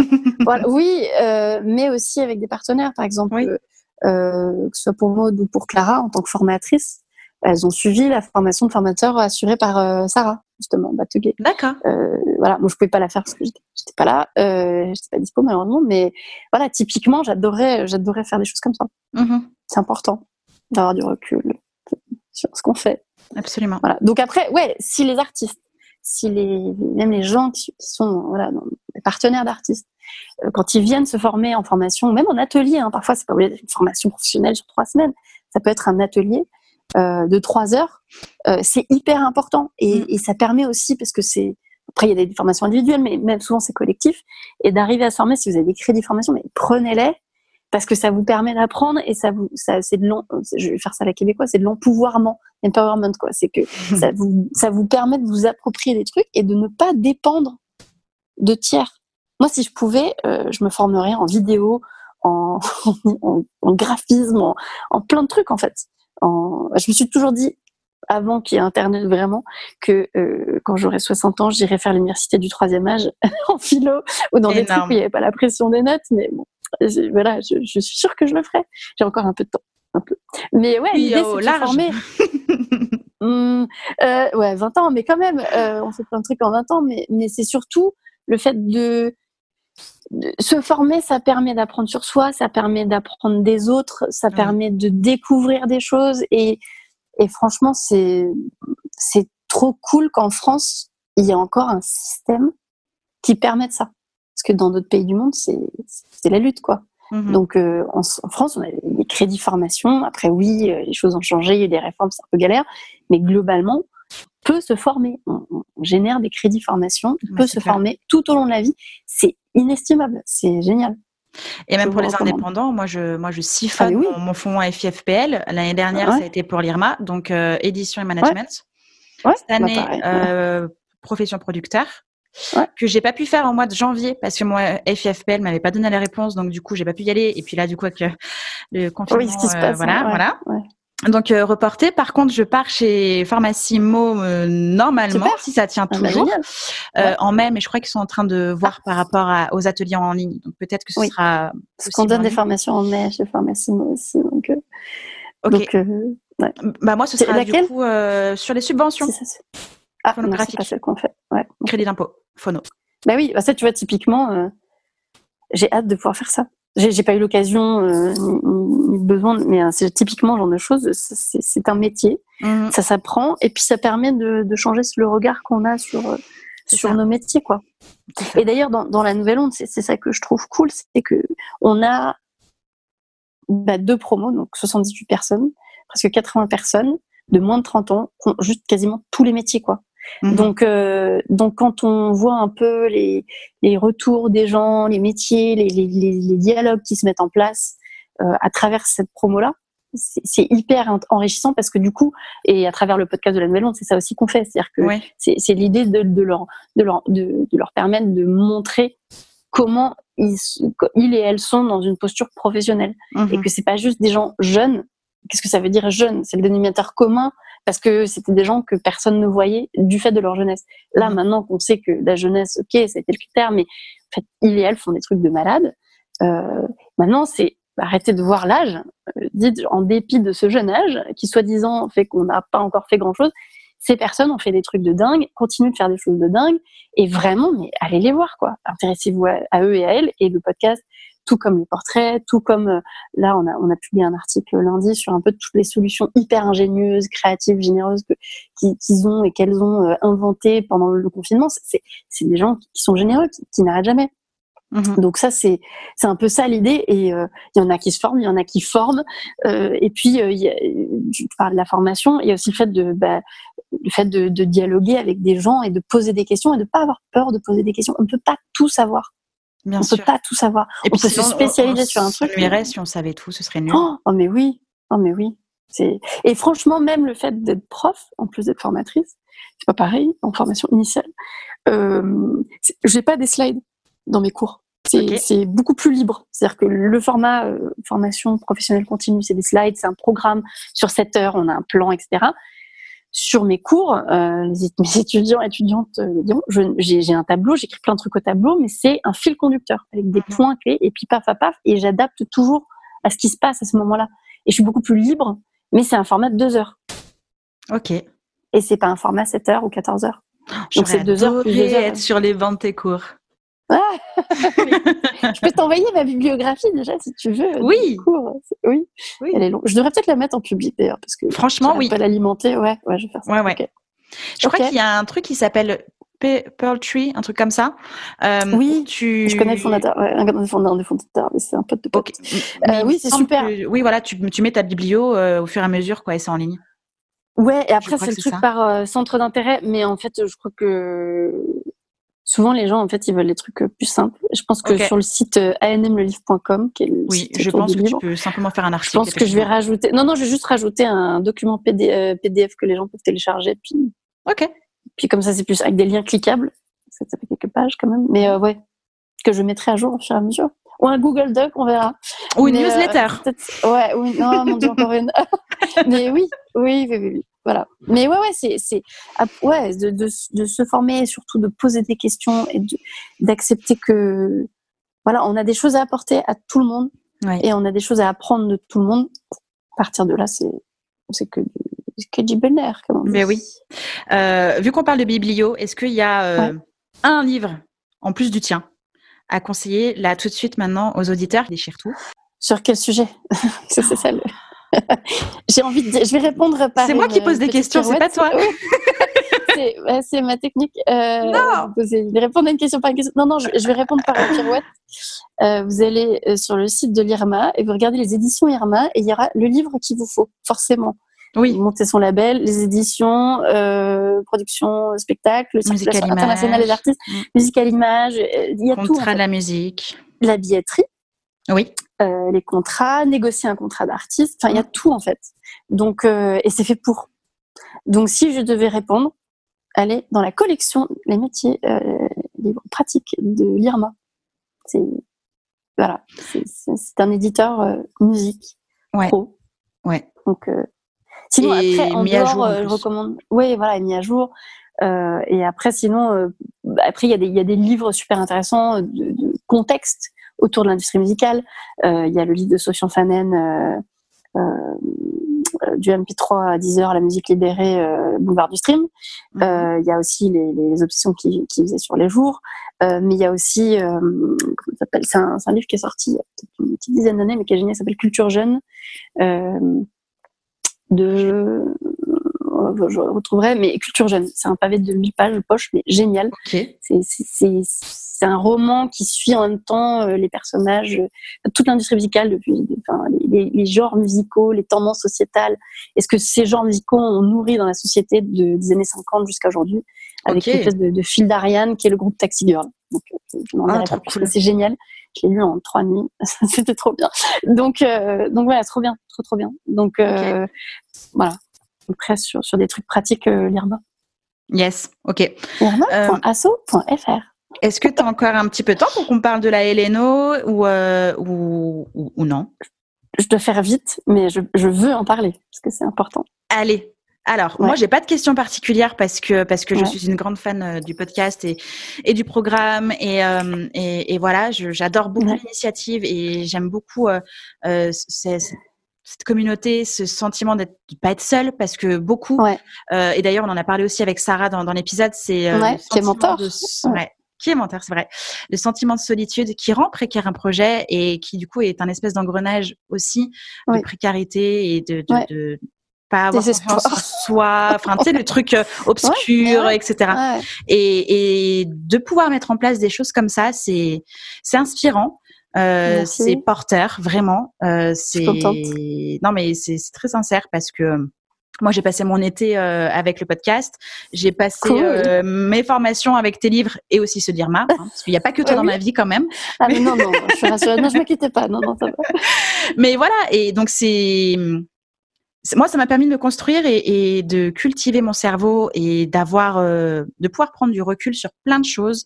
et ensuite, de faire ma popote aussi, hein, parce qu'on vient avec son bagage. Tu été voir un peu les profils des gens? De, de, de la LNO De la Nouvelle-Onde Ouais. Alors, pas, de, pas, pas cette année, euh, parce que j'ai juste pas pris le temps du tout de le faire. Oui, non, non. Mais, la, première année, oui. Ouais, ouais. Ouais, cool. cool. Et il y, bah, y a de tout. Et c'est ça qui est super.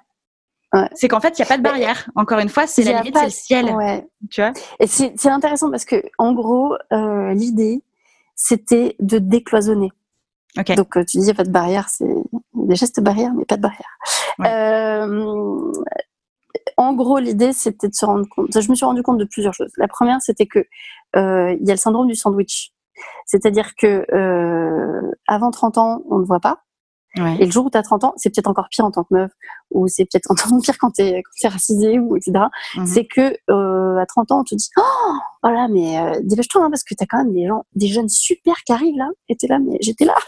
Ouais. euh, tu m'as pas vu. Donc, euh, ça, c'était un premier truc. La deuxième chose, c'est que la transmission et la transition de la filière euh, n'ont pas du tout été pensées.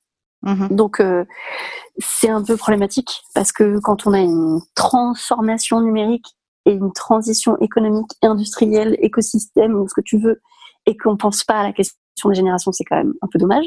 Mhm. Et euh, l'autre chose, c'était effectivement, et, et, Sarah en parlait bien, c'était que il y a une logique industrielle, business, Mhm. et une logique artisanale, associative, publique et privée de l'autre côté. Et donc ça, c'est le truc à décloisonner qui est peut-être le plus dur parce que c'est vraiment des cultures différentes.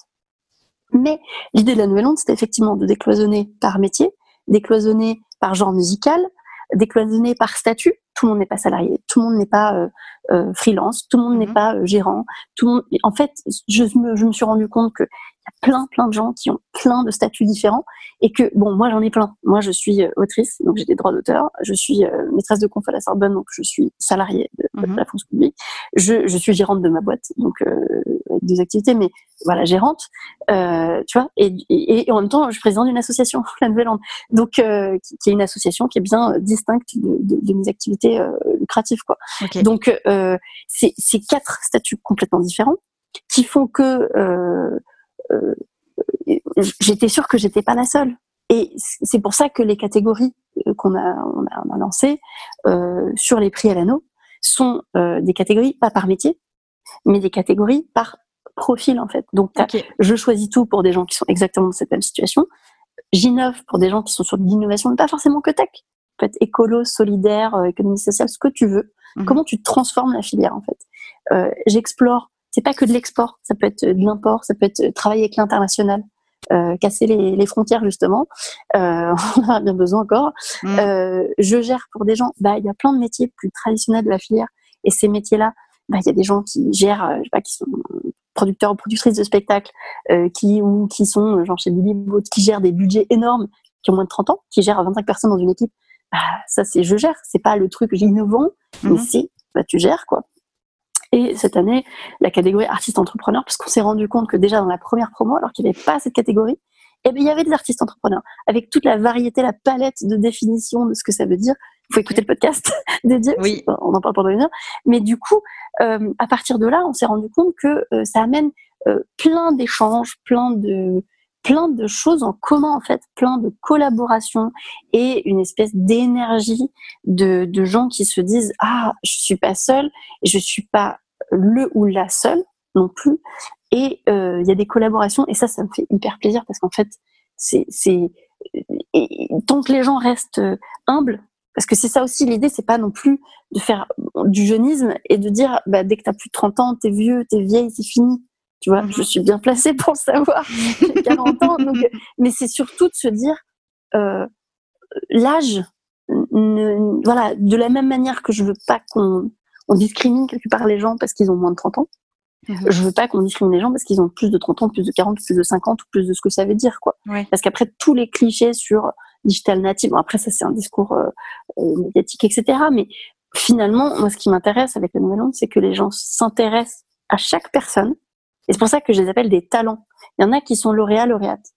Euh, il y en a qui sont 32-30. En fait, toutes ces personnes-là se sont retrouvées dans la shortlist euh, des mentors. Parce que j'ai voulu faire un truc aussi le plus divers, le plus filtré possible, où il y a pas, où il y a filtré dans le sens où il y a deux filtres. C'est-à-dire que tu candidates, c'est-à-dire que tu candidates, il n'y a pas de photo. On te demande pas ta photo. On te demande juste ta date de naissance, ton nom, ton prénom, parce qu'il faut bien savoir euh, qui t'es et si tu as bien moins de 30 ans. Mhm. Euh, voilà. Mais c'est tout. Et après, c'est que des questions sur ce que tu fais. Euh, tu peux rajouter des pièces jointes, mais en gros, à la base, on ne sait pas à quoi tu ressembles. Il n'y a pas de déjà ça. C'est hyper important pour moi. En plus, évidemment, tout est paritaire. un mec, une meuf par catégorie qui, qui est primé au prix LNO. Et même dans les 32 moins 30, eh ben, c'est 15 et 15. 15 mecs, 15 meufs. Ça, c'est sûr. Euh, troisièmement, euh, le fait est que, donc, on te demande, en fonction des catégories que tu coches, auxquelles tu candidates, parce que tu peux candidater aux cinq catégories si tu veux, euh, en quoi tu, tu as innové, en quoi tu as exploré, en quoi tu gères, en quoi, etc., tu as choisi tout, etc. Et ça, c'est l'expression libre, donc c'est ça dépend de ce que toi tu remplis, tu vois. Et c'est ça qui est transmis au mentor de chaque, que je choisis effectivement, parce que c'est des personnes de moins de 40 ans, parce que je veux que ce soit la génération juste après. Euh, qui, qui, qui soit capable de, bah, qui incarne cette catégorie et qui soit capable de, de choisir et de faire un top 5 hommes, un top 5 femmes en fonction de, de bah, cet ADN-là, on va dire. Mhm. Et ça, c'est ensuite transmis au jury, dont je fais partie. Il y a neuf autres personnes, jury paritaire, avec des gens de tous les âges, de tous les genres musicaux, de tous les métiers, de tous les statuts. Et c'est ça qui fait que cette diversité-là, on ne loupe pas. Tu vois, on loupe personne et on se retrouve à identifier effectivement, ah oui, machin du classique, euh, ce parcours-là, on peut l'évaluer pour ce que ça vaut. Et pas dire, ouais, je connais pas parce que c'est le problème, c'est les angles morts. Mhm. Donc d'avoir ça, c'était hyper important pour moi quand je compose le jury. Il y a des gens qui, sont en rotation, c'est pas toujours les mêmes, etc. Et c'est hyper important même dans les partenariats qu'on construit, notamment avec les régions, parce que je voulais pareil cette année, déjà deuxième année, on a 50% de gens qui viennent de régions ou de l'étranger. Et c'est hyper important, beaucoup de Lyon j'avoue, mais euh, parce qu'ils mhm. ont bien joué le jeu, mais et les partenariats continuent, mais c'est hyper important pour qu'on s'assure que non, euh, le futur de la, du music business, de la filière, c'est pas du business, c'est pas un mec, c'est pas un mec blanc dans un label avec euh, plein d'argent, euh, c'est pas ça. Et à Paris, non. Mm. non. Il y a des gens qui viennent de banlieue, et puis il y a des gens qui viennent de région, il y a des gens qui, qui, sont français qui bossent de l'étranger, euh, et puis il y en a qui sont en France et qui sont étrangers. Et bah, c'est mm. très bien. C'est pas un truc sur nationalité non plus. Donc tout ça, c'est hyper important.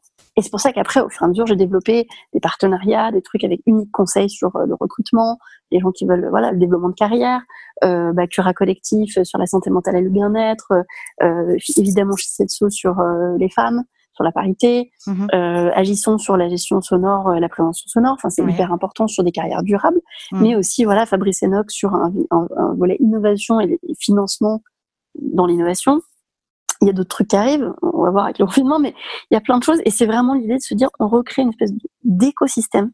Et je parle d'écosystème et de filière idéale. Je parle pas d'industrie, parce qu'il y a de tout. Et je veux que le mhm. public et le privé se parlent, et voilà, et, que les gens, le métal et, l'électro se parlent, et, et, en fait, tout le monde se parle. Et c'est ça qui est cool. C'est ça qui est cool, c'est que tout le monde se parle et tout le monde s'apprécie. Mhm. Dans le sens apprécier, euh, se respecte. Je demande pas que les gens soient super potes et que ce soit la colo. Non, mais euh, les gens se découvrent et les gens s'ouvrent aux autres. C'est pas la nouvelle onde, c'est pas que vers soi. C'est que oui, on les met en lumière, on les, on les met en valeur et on mhm. les met en réseau. On a mis en place un truc avec, euh, bah, c'est des dons. Hein, donc euh, quand les gens font des dons ou adhèrent à l'association, on a eu un budget pour faire une séance photo avec une photographe qui s'appelle Hortense Giraud, pour avoir une photo, une photo pro. Tu vois, parce que c'est ça qui manque. On les, on les recommande sur des panels. Ah oui, j'ai oublié de dire, j'étais au comité éditorial du Mama, pardon. Euh, mais voilà, c'est, tu vois, c'est, voilà, mais bon, sur des panels, on les recommande. L'idée, c'est de, de, les, de, les, pousser, en plus de ce qu'ils font déjà tous et toutes dans le monde, mais que eux-mêmes, quand ils rendent et quand ils, ils, tendent la main aux gens qui viennent d'après sans faire genre, ouais, moi je suis la première promo. Enfin, non, tu vois, cette humilité-là, elle est, elle est pour moi hyper importante parce que le jour où t'as plus d'humilité, ça marche pas. Et, mmh. et si jamais euh, un jour la nouvelle onde ça devient des gens qui se la pètent, franchement, j'aurais raté, j'aurais raté le principe. Mmh. Ouais, et l'idée c'était de valoriser au départ. Je voyais mes étudiants, étudiantes, c'est des gens formidables quoi. Donc euh, c'est ça un peu l'idée. Donc euh, donc franchement c'est assez simple tu vois. Et, et, l'idée, c'est qu'on a des gens qui, qui, qui, ont été lauréats ou qui sont 30 de moins de 30, qui disent, oh, je m'y attendais pas du tout. Mais pourquoi tu t'y attendais pas? Objectivement, tu as un parcours incroyable. Mais souvent, c'est qu'ils se disaient, bah, je, j'ai machin de Paris que je vois partout. Ouais, mais mmh. ce que machin a fait, c'est très bien, mais toi, c'est très bien aussi. Et si je peux passer un message, mesdames, s'il vous plaît, candidatez, parce que quand euh, non mais c'est vrai, on est moins nombreuses. Non mais bah c'est plus poussif pour que les femmes candidatent et quand elles candidatent, on se rend compte que le niveau est tellement élevé que c'est criminel de pas candidater. Ok. Voilà. J'espère que le message passera. Donc on repasse avec la voiture balai, genre j'essaie de se en mode tu vas candidater, oui, mais euh, mais c'est important parce que euh, et puis parfois c'est c'est c'est pas le bon moment. Euh, voilà, il y a, y a, des gens qui ont candidaté. Non, non, il y a, non, il y a personne qui a. C'est très bizarre. Il y a des gens qui n'ont pas été pris la première année, qui n'ont pas recandidaté. Ça, on a eu 100% de nouvelles candidatures. Ça, c'est, D'accord. Ça, c'est fou. Je, je m'y attendais pas du tout. Mais je trouve, j'espère qu'avec le temps, les gens vont candidater. Il n'y a pas de limite. C'est pas comme le permis, au bout de cinq fois, tu, tu dois tout recommencer. Ouais. C'est pas ça. Donc, euh, non, non. Après, c'est, la limite, c'est 30 ans. Donc, euh, si tu as 22 ans, tu as le temps. Ouais. Que tu vas candidater dans trois ans, ça aura peut-être plus de sens. Faut, faut que ça ait un sens. Faut que ça corresponde à un truc où, voilà, moi, ce qui me fait toujours le plus plaisir, c'est quand on sent que les gens vont mettre on leur demande pas, hein, mais si les gens s'impliquent et de, vraiment se rendre compte de tout ce qui leur est apporté pendant un an, même si évidemment on, reste en contact, mais chaque promo est mise en valeur, euh, c'est 40 personnes, euh, une intensité, une accélération qui se fait pendant un an, et derrière ça, après, euh, c'est une communauté qui s'agrandit de 40 personnes chaque année. Enfin, 40 mhm. personnes. En fait, c'est 50 personnes parce qu'il y a le du jury, les mentors, etc. On évite. Donc, c'est assez exponentiel. J'apprends aussi, moi, à gérer un réseau, une communauté. Ça, c'est vraiment en grandeur nature. Mais, mais on fait plein de choses. Et, l'idée, c'est ça. Donc, euh, donc euh, mesdames candidatées, c'est mmh, Ça donne vraiment envie. Bah, J'espère. T'as bien vendu le truc, c'est bon. c'est mon métier, je fais mon, je fais mon job. Oui. Je fais mon job, ouais. Et le podcast, il est censé revenir quand? La saison 2 du coup? Ben, On devait commencer à l'enregistrer en avril là, mais c'est un petit peu compliqué avec tout ce qui se passe, parce que c'est quand même cinq personnes, on a huit thèmes qui sont huit thèmes différents de, de, de la première saison. On a management, édition, studio, euh, on a euh, les financements, mhm. on a le rapport au territoire, on a euh, les gens qui gèrent des trucs vraiment admin, etc. Euh, on a quoi d'autre? Euh, On a, on a, on a les studios, le son, le rapport, les nouvelles manières de découvrir le son, le storytelling, et je crois que c'est bon. C'est déjà pas mal, hein c'est un choix de programme. Ouais. Donc euh, voilà, le truc c'est qu'il y a des gens qui peuvent. Alors on a les subventions du CNV qui est maintenant le CNM pour ça, donc c'est hyper important. On fait ça chez Radio Net qui sont super mhm. et que je vous invite à écouter de manière générale parce qu'ils sont ils sont trop bien. Et euh, et du coup, bah, il faut qu'on, logistiquement, il faut qu'on organise ça. Donc peut-être que je vais tout enregistrer d'un coup euh, en juin, si on peut se déplacer, euh, ou début juillet pour euh, pour balancer ça, peut-être courant jusque jusque en septembre en fait, je sais pas. Bon, ok. Voilà, le délai sera là, mais on va le faire, on va le faire, ça c'est sûr. J'ai trop hâte. Très cool. Voilà. Ok. On a fait un gros tour et encore, j'aimerais tellement poser d'autres choses pour avoir encore plus de conseils à donner aux personnes qui nous écoutent, ne serait-ce qu'en termes de base de strat ou en termes de comment créer mais les bases de sa présence en ligne et pourquoi, enfin tu vois. Euh, mais dans ces cas-là, pour ceux qui veulent euh, en savoir plus, achetez le livre d'Émilie. oui, il est disponible en e-book, sachez-le. Ok. Euh, en ces temps de confinement. Oui, ça peut être pas mal, effectivement. Voilà. Ok. Et puis, non, et après, si ça intéresse les gens, on fait une newsletter mensuelle sur New Agency qui est très courte. D'accord. Genre cinq ou six trucs max avec une interview, une information, mais surtout un peu le, le summum de la veille du mois. Et puis, euh, sur les réseaux sociaux de New Agency, sur vraiment tout ça, on fait deux, deux articles qu'on partage par jour en moyenne euh, sur Twitter, peut-être un sur Facebook. Et puis, euh, bah sinon, oui. Bah, je... Après, ils peuvent s'abonner à mon compte Twitter. Je fais, je fais de la veille des trucs aussi sur mon compte Twitter. D'accord. Ok. Voilà. Je mettrai tous les liens du coup euh, dans, le, dans le, le, texte de l'épisode parce que oui, oui. j'ai pas encore créé les articles, hein, on le sait. Mais euh, ça vient, ça vient, ça arrive, ça arrive. Soyez patient un petit peu. Mais euh, ok, je mettrai tout ça. Euh, moi, j'attends de pied ferme ta biblio. Oui, je vais te l'envoyer. Je, vais mettre aussi en lien ton article Pourquoi les artistes ne sont pas des startups. Oui, ok, bah allons-y. Hein, soyons fous. Mm. et puis, bah, le, les liens des épisodes de La Nouvelle Onde aussi, le podcast. Avec plaisir. Voilà. Sinon, c'est lanouvellonde.com slash le podcast. Ok. Il y a tout. Yes, parce que moi ça m'a beaucoup aidé et c'est hyper complémentaire et donc euh, voilà. Euh, pourquoi pas se refaire un de ces quatre, un, épisode peut-être un peu plus technique euh, comme Market Strat. Avec plaisir. Cool. Avec plaisir. Il y a toujours beaucoup à dire. Oui, oui, oui. Et c'est mmh. surtout le pas le cœur de la guerre, mais le cœur du projet et donc il y a plein de questions tout le temps à ce niveau-là. Il y en a une, par exemple, qui m'intéresse de faire et euh, on ne peut pas la faire tout de suite, mais quand le confinement sera terminé, c'est euh, comment émerger euh, et comment faire de l'argent quand on est artiste et quand tout le monde fait du live stream et gratuit.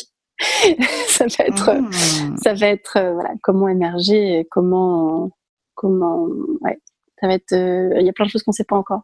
Non. Mais ça, ça fait partie des questions que je me dis, c'est comment les gens qui émergent de la période de confinement Est-ce que est-ce que ça va ça va se traduire euh, et se prolonger en dehors de la période de confinement? Pas forcément. Comment tu émerges euh, voilà, en ligne euh, quand tu n'as plus de concert? Comment tu reviens à la normale? Si tu reviens à la normale On ne sait pas. Ça va être voilà, je, un petit territoire d'observation. Oui, oui, oui, effectivement, et très très pertinent puisque bon nombre de lives et moi-même j'ai monté avec une copine Lucie ce qu'on appelle, ce qu'on a appelé le CoFest. Festival. oui, oui. Voilà où c'est un festival en ligne collaboratif, musique, bien-être et culture. Et mm. euh, donc, ça a mis un petit peu de temps à se lancer parce que mise en place, explication, par où est-ce qu'on commence, parce que tout a été fait comme le confinement de précipitation. Bah oui. Euh, mais oui, du coup, vu que tout se passe en live pour tout le monde, comment est-ce qu'on va pouvoir se sortir de chez nous euh, et faire perdre on plus le temps aussi. Oui, bah oui, c'est sûr que, que on aura moins de temps d'écouter, de, rencontrer, de communiquer sans doute, parce qu'on va reprendre un train-train euh, Ouais.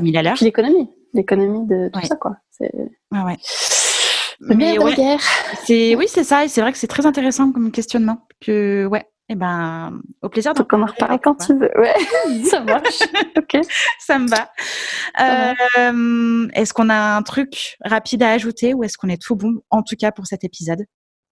Euh, Non, bah, merci beaucoup. Ça m'a fait très plaisir. Mais merci à toi. Donner la parole à des gens différents. Euh, longue vie à Justin Tune, c'est important. Et puis, euh, non, mais oui, oui c'est bien. Et puis, euh, puis voilà, faut croire en soi, quoi. Yes.